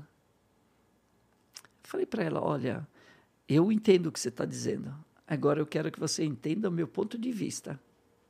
Até então nós éramos vistos como extraterrestres. E agora, com a novela, nós passamos a ser seres humanos dançantes. Alegres. Melhorou ou não? Putz. Ela- aí ela começou a Nossa. rir e parou a gravação. Ela deitou no chão e ria, ria. Ela falou: é verdade, vocês eram tidos como extraterrestres. E a novela humanizou. Falei, É. então, até a gente mostrar a realidade, já estamos no meio do caminho. Então, quando você analisa a novela, você fala: não, os muçulmanos não são isso. Sim, agora, diga isso para uma pessoa que nos via como extraterrestres. Sim. E muitas coisas da cultura, da religião, palavras, em Palavras que árabe. usadas são usadas foram até hoje, popularizadas, né? Inshallah é? Foi usado até hoje. A joia da Jade, que era um anel pulseira, É. nossa, cara, foi, popularizou muita- muito. A novela, a novela Como é que ela é? foi estendida. Inshallah. Inshallah. Inshallah. É, que significa se Deus quiser. E a gente usa super no nosso dia a dia. Isso Tudo, é verdade. Em português, você tem essa palavra. Oxalá. É, É de origem árabe. É de origem islâmica. verdade. Aqui no, no Brasil, os primeiros escravos que vieram para o Brasil, eram, uma parte deles era muçulmana. Por isso que você tem a- essa roupa da baiana, a touca dos pais de santo, branca, isso aqui é de origem islâmica. É de influência islâmica, é dos muçulmanos Bahia, malês. né, da- Bahia, Bahia. a palavra Bahia. É. é- é- a- o nome Bahia é de origem árabe, Bahia, Nossa. que significa bela, formosa, linda. E Recife, Ah, que interessante. Recife, a Recife, a Recife, isso, é, isso significa meio fio. Isso é de Alface. origem á- Todas as Alface, palavras alface, começadas com são- é. AL são de origem árabe. A-L-E-L. Então você São tem artigos, na alfaiate, verdade, né? É, AL é um artigo, que é o, é, né? artigo definido. A, o, a, O A. o, e e, é, tem muita. Muita palavra parecida também. Arroz, A bombacha. É Ros. Bombacha. A bombacha. A palavra gaúcho. É. É- muita coisa. A palavra sapato coisas. também muito parecida. Sapato, É, é. É. Açúcar, Açúcar, É. é, algodão. algodão, é, muita coisa. Almofada. Alfaiate. É. são palavras árabes, influência árabe. Na culinária, você tem ah, ah, Esfirra. Tô zoando. é, é, é, a shark. Ah, charque, é verdade. Sabe o que é a shark? Carne seca. Aham, aham. Hum. A shark. Sei. Só não sabia Que disso. A palavra achar que significa o Oriente. Porque a- o preparo dela veio do Oriente. Interessante. Não sabia disso. É, é- Alface também é, novidade pra É, mim. alface. Alface, é. Todas as palavras com Alface. AL são de origem árabe. Sem exceção. aqui Todas. você Eu não tem- sabia que todas. Todas com AL. Aqui no Brasil você tem uma influência islâmica e árabe muito, muito grande. Os, os navegadores de Pedro Álvares Cabral eram mouros, eram muçulmanos. Então você, você tem uma ligação muito grande, uma influência muito grande e a pessoa fala, ah, volta para sua terra. Oh, ouço Ai, que menos. preguiça eu ouço disso. menos É. isso, sabe? Muito raro. Faz tempo que eu não ouvo. Que não, que eu não ouvo. Que eu não ouço que- Brasileira, pelo amor de Deus, pô. Mas É, mesmo pô. assim, eu ouvia, as pessoas falavam pra eu voltar pra minha terra. Por isso que no meu perfil é brasileira muçulmana que não precisa voltar pra sua terra porque já tá nela. Que falavam Que já- isso. é. Mas você estudou em escola islâmica ou Eu brasileira? escola islâmica, é, mas é brasileira e muçulmana. Qual que é né, tempo. a principal diferença, além da aula de religião, para uma E escola árabe. padrão? Ah, não podia, não tinha os mesmos feriados eh, que tinham nas escolas. Por exemplo, festa junina. Tinha, não tinha na minha escola. Hum. Eh, mas, por exemplo, é feriado, sei lá, como um feriado Páscoa.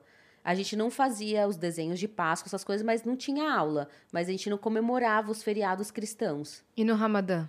E no Ramadã tinha aula, só que eh, a gente não comia, a gente tinha aula normal, mesma coisa. Não- e não tinha lanche, né? Não, ah, não, tinha lanche na escola porque para os não muçulmanos. Ah, tinha, Tinha. gente Ou na escola islâmica que não É. era Ou muçulmana. para as crianças. Ou para as crianças, é. Que não, É, criança não. que não tinham Ou para as atingido mulheres, a, quando, a quando as meninas puberdade. estão menstruadas também, elas podem comer. Ah, é? É. Não sabia, não. Qual que é a idade que você se torna de fato? Puberdade. É. É. Mas o que, que, o que, que é considerar? Existe um número exato? Não, porque é individual. Mas, por exemplo, a eh, o homem na primeira quando menstrua. ejaculação e a, a menina na menarca. É, Que isso daí é menstruação. é a menstruação. Menstruação, tá a bom. men- menarca é a primeira menstruação. Então, a partir desse momento que eles vira, sai da... Atingiu de a- cri- a é, pu- maioridade. É, pu- Ah. puberdade. é. Eu ia Entendi. perguntar uma hora como você vai ao salão de beleza, fazer um corte de cabelo. Daí você pode tirar. Sim, porque tem outras mulheres lá, só mulheres. Hum. E sempre é um espaço reservado. E aí, quando eu tava falando, as pessoas, nossa, mas por que, que você vai no salão? Ninguém tá vendo, mas eu tô vendo. E, e eu dentro de casa tá- você é, pode sim, ficar eu quero sem. estar bonita pra mim. E eu quero estar bonita pra minha família, para meu marido, pro meu filho, pra minha mãe. Então eu quero me sentir bem. E isso foi se perdendo durante o tempo também. A gente sempre quer se sentir bem pro próximo e não pra gente, né? E aí eu vou no salão, é uma sala reservada, às vezes, dependendo do salão, ou tem uma sala reservada, ou a gente coloca um horário eh, separado. E aí só mulheres podem me atender. Hum. E pessoas que eu me sinta confortável, né? Mulheres. Tem um Entendi. assunto em comum, que é uma pauta que vocês já fizeram um vídeo sobre, que tem muito tabu acerca desse assunto, que é casamento, né? Na religião islâmica. Hum. Queria que vocês falassem um pouco sobre isso. Por exemplo, muita gente acha. Essas crianças que estão aqui são seus filhos, Sheik? São. Muita gente acharia que você não poderia se casar, Já ou era, que já você não já poderia. foi, ó. Olha lá, Olha lá. já foi de berço. Dormiu. Ou que o senhor não poderia ter filhos. Né? Não, é, nós, na Líderes religião religiosos, islâmica, é, na religião islâmica, nós não temos... ah, é, co- co- é, como é que é o? Celibato, celibato. Aham, que nem um, um padre. O, o sheik, ele é um ser humano igual qualquer um. Ele tem dívidas, tem, é, pode casar é, normalmente. Né? E, e a mesma coisa, a única coisa que o sheik tem é, é mais conhecimento da religião, do, do Alcorão. Então, ele se tornou esse líder, esse exemplo, esse professor, na realidade, é, por causa do conhecimento dele. Mas ele é um ser humano igual. Uhum. É, pode ter tem o seu trabalho, pode ser que, no meu caso, eu não sou sustentado por uma mesquita, não sou sustentado pela comunidade. Mas você tem, eu tenho meu próprio trabalho, Sim. é, minha atuação profissional, é, normal. Normal. Mas tem os sheiks que são, por exemplo, que estão 24 horas para a mesquita. Então, é, Que é um e eles- trabalho. é, que é um trabalho, ele precisa ser sustentado, tal, mas é um ser humano.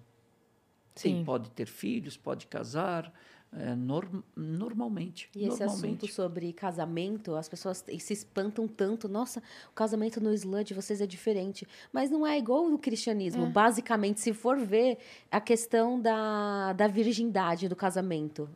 No cristianismo também, você tem que casar virgem. E o Islã também, só que isso foi per- se perdendo durante um tempo. Só que no Islã, não. Tipo, isso aqui é uma coisa, você te- é, é obrigatório. É, Tipo, é, um é pecado muito essa- grave se, se isso não acontecer. É, Sim. é- é- é isso que é estranha no Islã. É estranho as Essa, pessoas, tipo, né? assim, é, as pessoas estranham, tipo, o Islã ainda fala disso? Isso já é o, que, passado. o que me Não, estranha no valores. Islã é como ele se mantém Islã Exatamente. Durante todos esses durante anos. Todo esse tempo, assim, porque, Porque o, o cristianismo foi. Atualizando. Ele foi, ele foi, ele, Se ah, adaptando. Não, ah, vamos aqui, vamos, vamos, não, não é bem assim, pá, não, vamos melhorar isso aqui, ou vamos mudar, ou é, é, ele vai se diluindo de certa forma, né? Mas o, o, o Islã não. parece, parece mais coeso, mais É, É, que ele não se atualiza, ele não se modifica durante o, o o- esse ano tá mais moderno, então vamos se adaptar a isso. Não. Não. O Islã não se adapta, ele não se modula. Ele é o mesmo de 1400 e poucos anos atrás até agora. Muita gente acha também que o casamento é obrigatório, que a, que a sua família te escolhe um noivo, por exemplo. Ah, sim. Né? Não, não. E, aí tem que ser uma escolha do casal. A mulher tem que escolher seu marido e o marido tem que escolher sua mulher. Não pode ter é, imposição em casamento, inclusive é pecado alguém te impor o casamento. Tem que ser uma escolha sua, Pô, ninguém falou isso pra Jade. Não é? Você Pois é. A Jade teve que casar com o Said. Ele deixou, ele deixou essa passar. Deixa eu Mas, na realidade, esse, esse era, o- é, essa era a trama, né? É a Ah, trama. não tinha jeito, né? Agora era falou, poxa, dela. Sheik Jihad, vou perder a história aqui dele. Vai, Ah, tá, bom. deixa, vai. Essa era a trama, né? Do, do, e, e, de fato, é, é uma possível questão que acontece. Sim, Então, na realidade, o que, que ela fez? Ela abordou uma possível situação. sim. Já E- aconteceu, por exemplo, na minha Deve família. acontecer, dúvida. com certeza deve acontecer, mas pela religião é pecado. É. Mas com certeza que deve ter E alguém no que impõe. final, o, ah, o personagem ele se converte, né? No final da, da, da novela, Ah, né? É é? verdade. Ele se converte. Eu nem me lembro. Ele se converte. No Eu Eu me lembro um pouco também. É, ele se Minha mãe não converte. deixava assistir, era. Porque jovem. essa era, era é- criança. era uma das questões de que eh, ele conheceu a, a cultura, a religião tal. E de fez- coração. é, e já uniu o útil ao agradável. Né? E o tio Ali conversando Uhum. É. e tal, ali, já eh, o convenceu, ensinou. E aí fez um curso com o tio Ali e se converteu. É. E sobre aquela questão do estereótipo no casamento do homem ter que ser o provedor e a mulher tem que cuidar da casa e filhos. Então, essa questão é realmente, no Islã o homem tem, é o provedor, mas a mulher não é obrigada a cuidar da casa. É, as pessoas acabam colocando aqui a mulher tem que cuidar da casa e não. É, a obrigação dela é cuidar dos filhos, isso sim. Mas os o pai também pode cuidar dos filhos, ajudar, mas a responsabilidade é da mãe. E a responsabilidade do, de trazer o alimento para casa e prover em todos os sentidos, psicologicamente, emocionalmente, fi- financeiramente, é do pai. Como que é Mas Ai, isso não, ah. não faz com que a mulher não possa trabalhar. Ela pode trabalhar, ela pode. é, ela não é obrigada. Mas Ah, se tá. assim ela quiser, se ela quiser trabalhar, ela, ela pode. Mas o que ela. O, tudo, tudo que é, vem através dela é dela. Entendi. Ela não tem a obrigação de colocar isso dentro de casa. Mas como é visto se, por exemplo, hipoteticamente a mulher ganhasse muito mais que o homem? Mas é Isso isso. é- acontece. Ganhasse muito mais dinheiro? Sim, acontece. e aí, mas isso. Isso eu acho não tira a responsabilidade dele. dele ser o, o- Ele que corra mais atrás. Porque o que vem através de você, você vai usar como você Sim. quiser. Entendi. Deixa eu só fazer uma, um, um adendo aqui. Claro. É, a questão. é, cada um na, na estrutura familiar, na, na sociedade, a religião designou uma atribuição para cada um. Cada personagem, cada é, pessoa, ela tem uma atribuição. E é, a função do, é, pela lei islâmica do marido é trabalhar e sustentar a casa. Essa pela religião. A mulher, ela tem uma função, a educação dos filhos, porque alguém tem que educar. Ok? Então, a função principal. Agora, pela lei, as outras questões podem ser conversadas. Se a mulher ela tem o tino empresarial, por exemplo, comercial, e o marido não ganha tanto e quiserem trocar os papéis, ok. Hum. Se for de comum acordo, ok. Ah, vamos fazer as coisas juntos e tal, companheirismo e tal. Porque vida conjugal não é isso é meu direito e esse é meu dever. Não funciona assim. Na vida familiar, a gente se ajuda. Agora, existem papéis principais. O marido, ele tem que trabalhar e sustentar a casa, sustentar a esposa, sustentar os filhos. E a mulher, ela tem que é, a educação é o papel principal, tarefa principal dela, porque esses filhos eles têm que ser sustent... Eh, têm que ser educados. Uhum. Eles não podem ser largados. Eles não podem, porque é uma, um direito das crianças terem pais uhum. educadores. Perfeito. Alguém tem que sustentar, alguém tem que trabalhar e alguém tem que educar. Maravilha. A mulher fez o papel dela e ela tem condições e ela quer trabalhar. É um direito dela, não é obrigação. A obrigação é do marido. Eles querem trocar os papéis? Maravilha, contanto que a função ela seja exercida. Hum. Que o objetivo seja alcançado. A mulher, ela ganha mais dinheiro, os dois trabalham. Vamos lá. E qual que é o padrão de vida? O padrão de vida é o, o que o, o marido ganha. Ok? Uhum. Esse é o padrão de vida. É calculado aí. Sim, porque aí temos que ver as condições dele. Hum. Agora, a mulher, isso na lei. Agora, a mulher ganha muito mais, tem empresa, o marido não tem. Há muitas vezes o marido trabalha na empresa que é da, da esposa. Ela é a dona da empresa. E ele é o funcionário ali. Porque em empresa não tem o cargo de esposa. Hum. Não é tem car cargo de marido. Existe o quê? Uma organização, uma empresa. É então tem funções ali. É, o que é familiar é uma coisa, a vida familiar é uma coisa, a vida empresarial comercial é outra. A religião ela faz muito bem essa separação. Agora, querem viver e a mulher quer viver, quer um outro padrão. Se o marido é, aceitar e quiser não se sentir é, com a sua dignidade é, ferida ou alguma coisa, porque às vezes tem. Ah, eu que te dei isso. E, entendeu? E ele sentir que ele não está é, cumprindo a, a, obrigação dele, pode ser crie amanhã rusgas e é, fissuras no, no relacionamento. Uhum. Agora, se eles estiverem de bem acordo e ela quiser viver, a família viva num patamar, tudo bem. Aí, Agora aí não é obrigação. Né? O, seu, o seu, seu luta pelo seu ego. Exatamente, porque é vaidade, é, é ego. É. Você tem que superar isso. Agora, então, tudo bem, olha, vamos viver no teu patamar que você consegue prover e tal. Agora, é, tem uma regra na religião islâmica. Não existe marido rico e esposa pobre. O contrário não existe. Mas né? existe, existe esposa rica, marido pobre. Pode existir. Por quê? Porque o sustento parte uhum. do marido. É. Então, o marido, ele é obrigado a sustentar a esposa. Se ele é rico, ela é rica. Hum. Agora, o contra. Então, o marido, ele não. Voltou, rapidinho. O, o marido não faz caridade para a esposa. Mas a mulher faz. Doação. Ah, eu vou te dar a minha. Sabe aquele negócio que eu falei que os ricos pagam para os pobres? Uhum. Não existe do marido fazer é, esse imposto ou essa caridade, essa doação para a esposa. Ah, eu vou fazer uma doação para minha esposa. Não. Significa que você foi ju- injusto com ela. Você não tá, ela não está tendo o mesmo patamar de, eh, de vida seu. O contrário pode ser. A esposa pode fazer Interessante. Eh, pode fazer doação para o marido, porque não é obrigação dela sustentar o marido.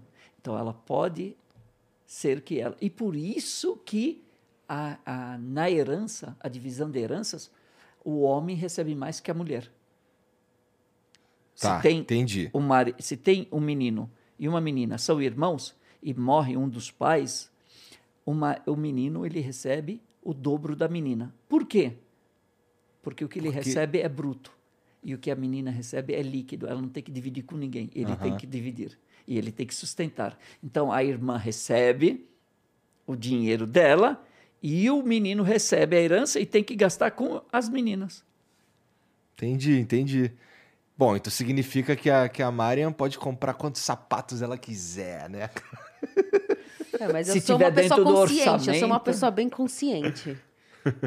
Se Mas tiver sabe que dentro isso- do orçamento, tiver dentro do A verdade é que, assim, num, num eu suponho que num casal que, que as pessoas se entendem e, e- Exato. e- e se dão bem e que a coisa anda em harmonia, essa diferença não existe. Sim, e quando você quer crescer junto, você não vai ter isso que é meu, que é seu, né? Os dois vão colocar no bolo lá e bora. É isso aí, eu, eu, eu acredito nisso também. eu As, penso as assim. leis, por que, que existem as leis?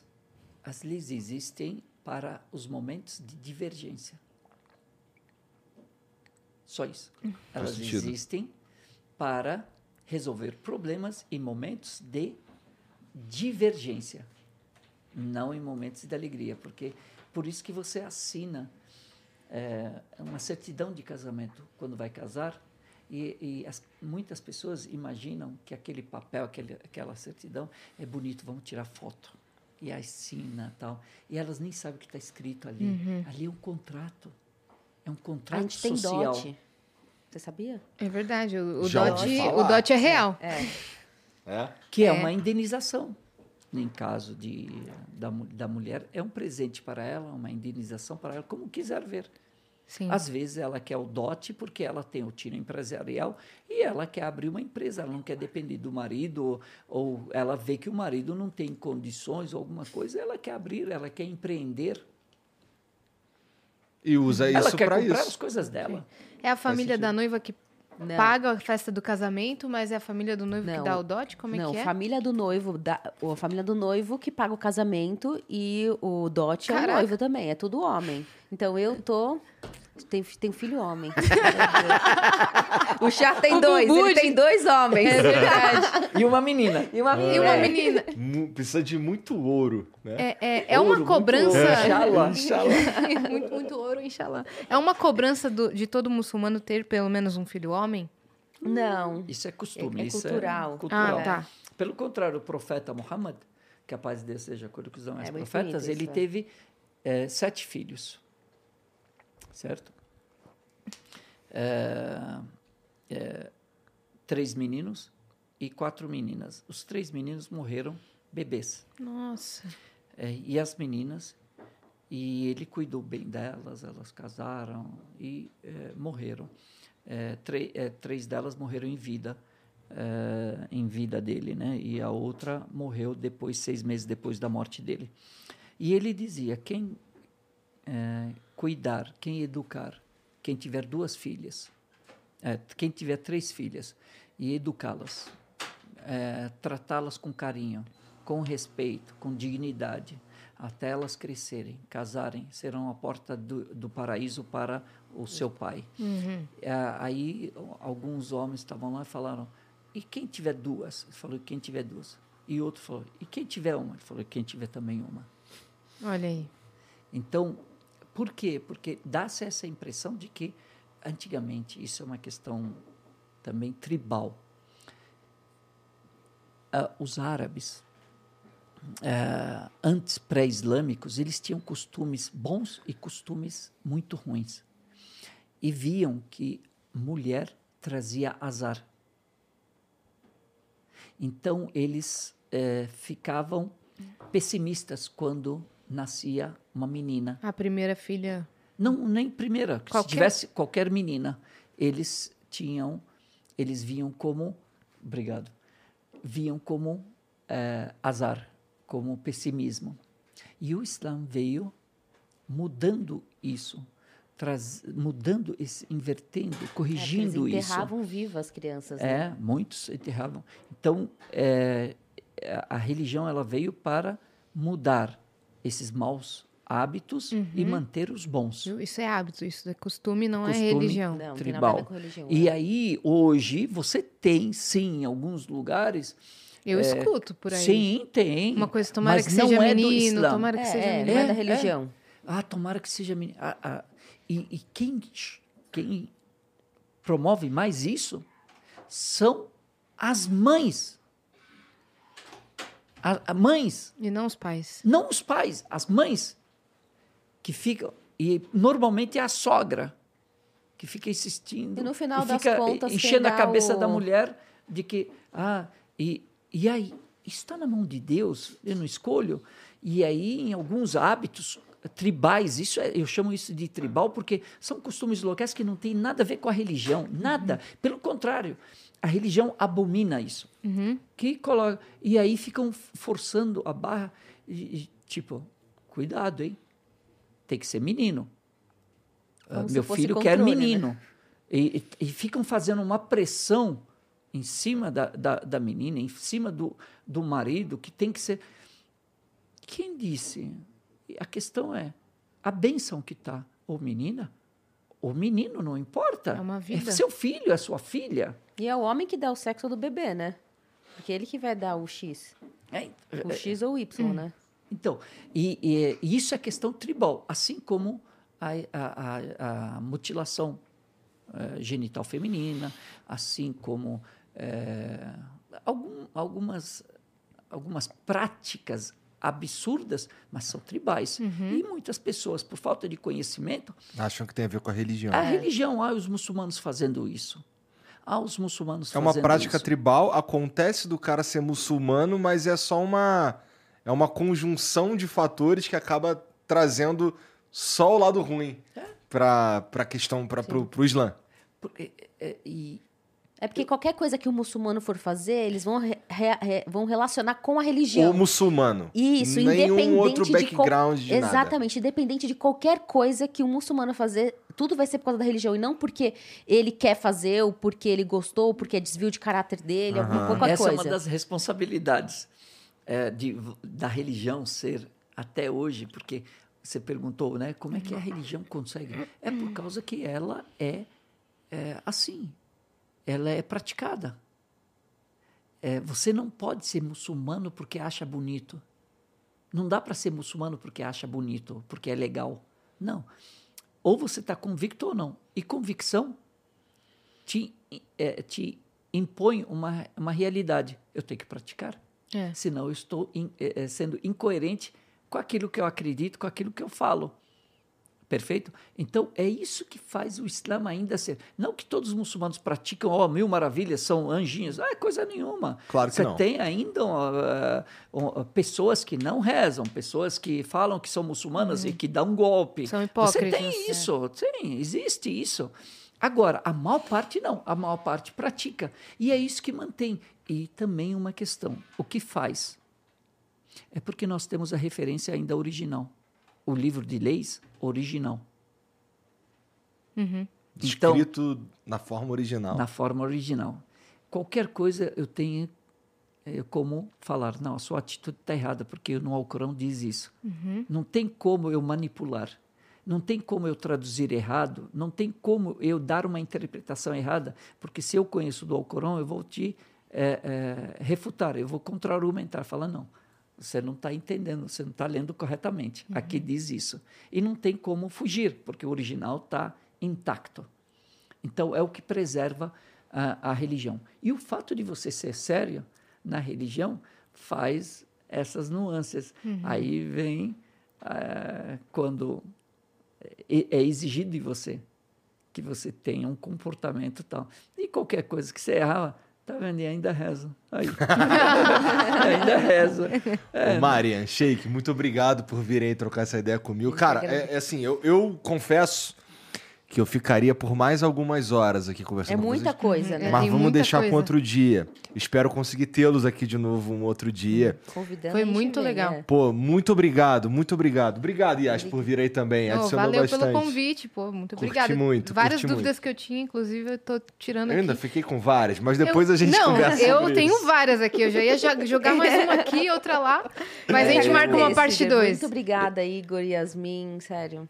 A Yasmin já é coraçãozinho. Eu amo. É, Tá. ela já foi lá no Vênus duas Antes, vezes. antes de vocês irem, é, como é que as pessoas fazem para continuar em contato com vocês? Me segue no Instagram, Mariam Chame, underline, ou no TikTok também, Mariam Chame 1, nessas duas redes. Tá. Mas mais no, no- no Instagram aí É. pra eu bater um milhão.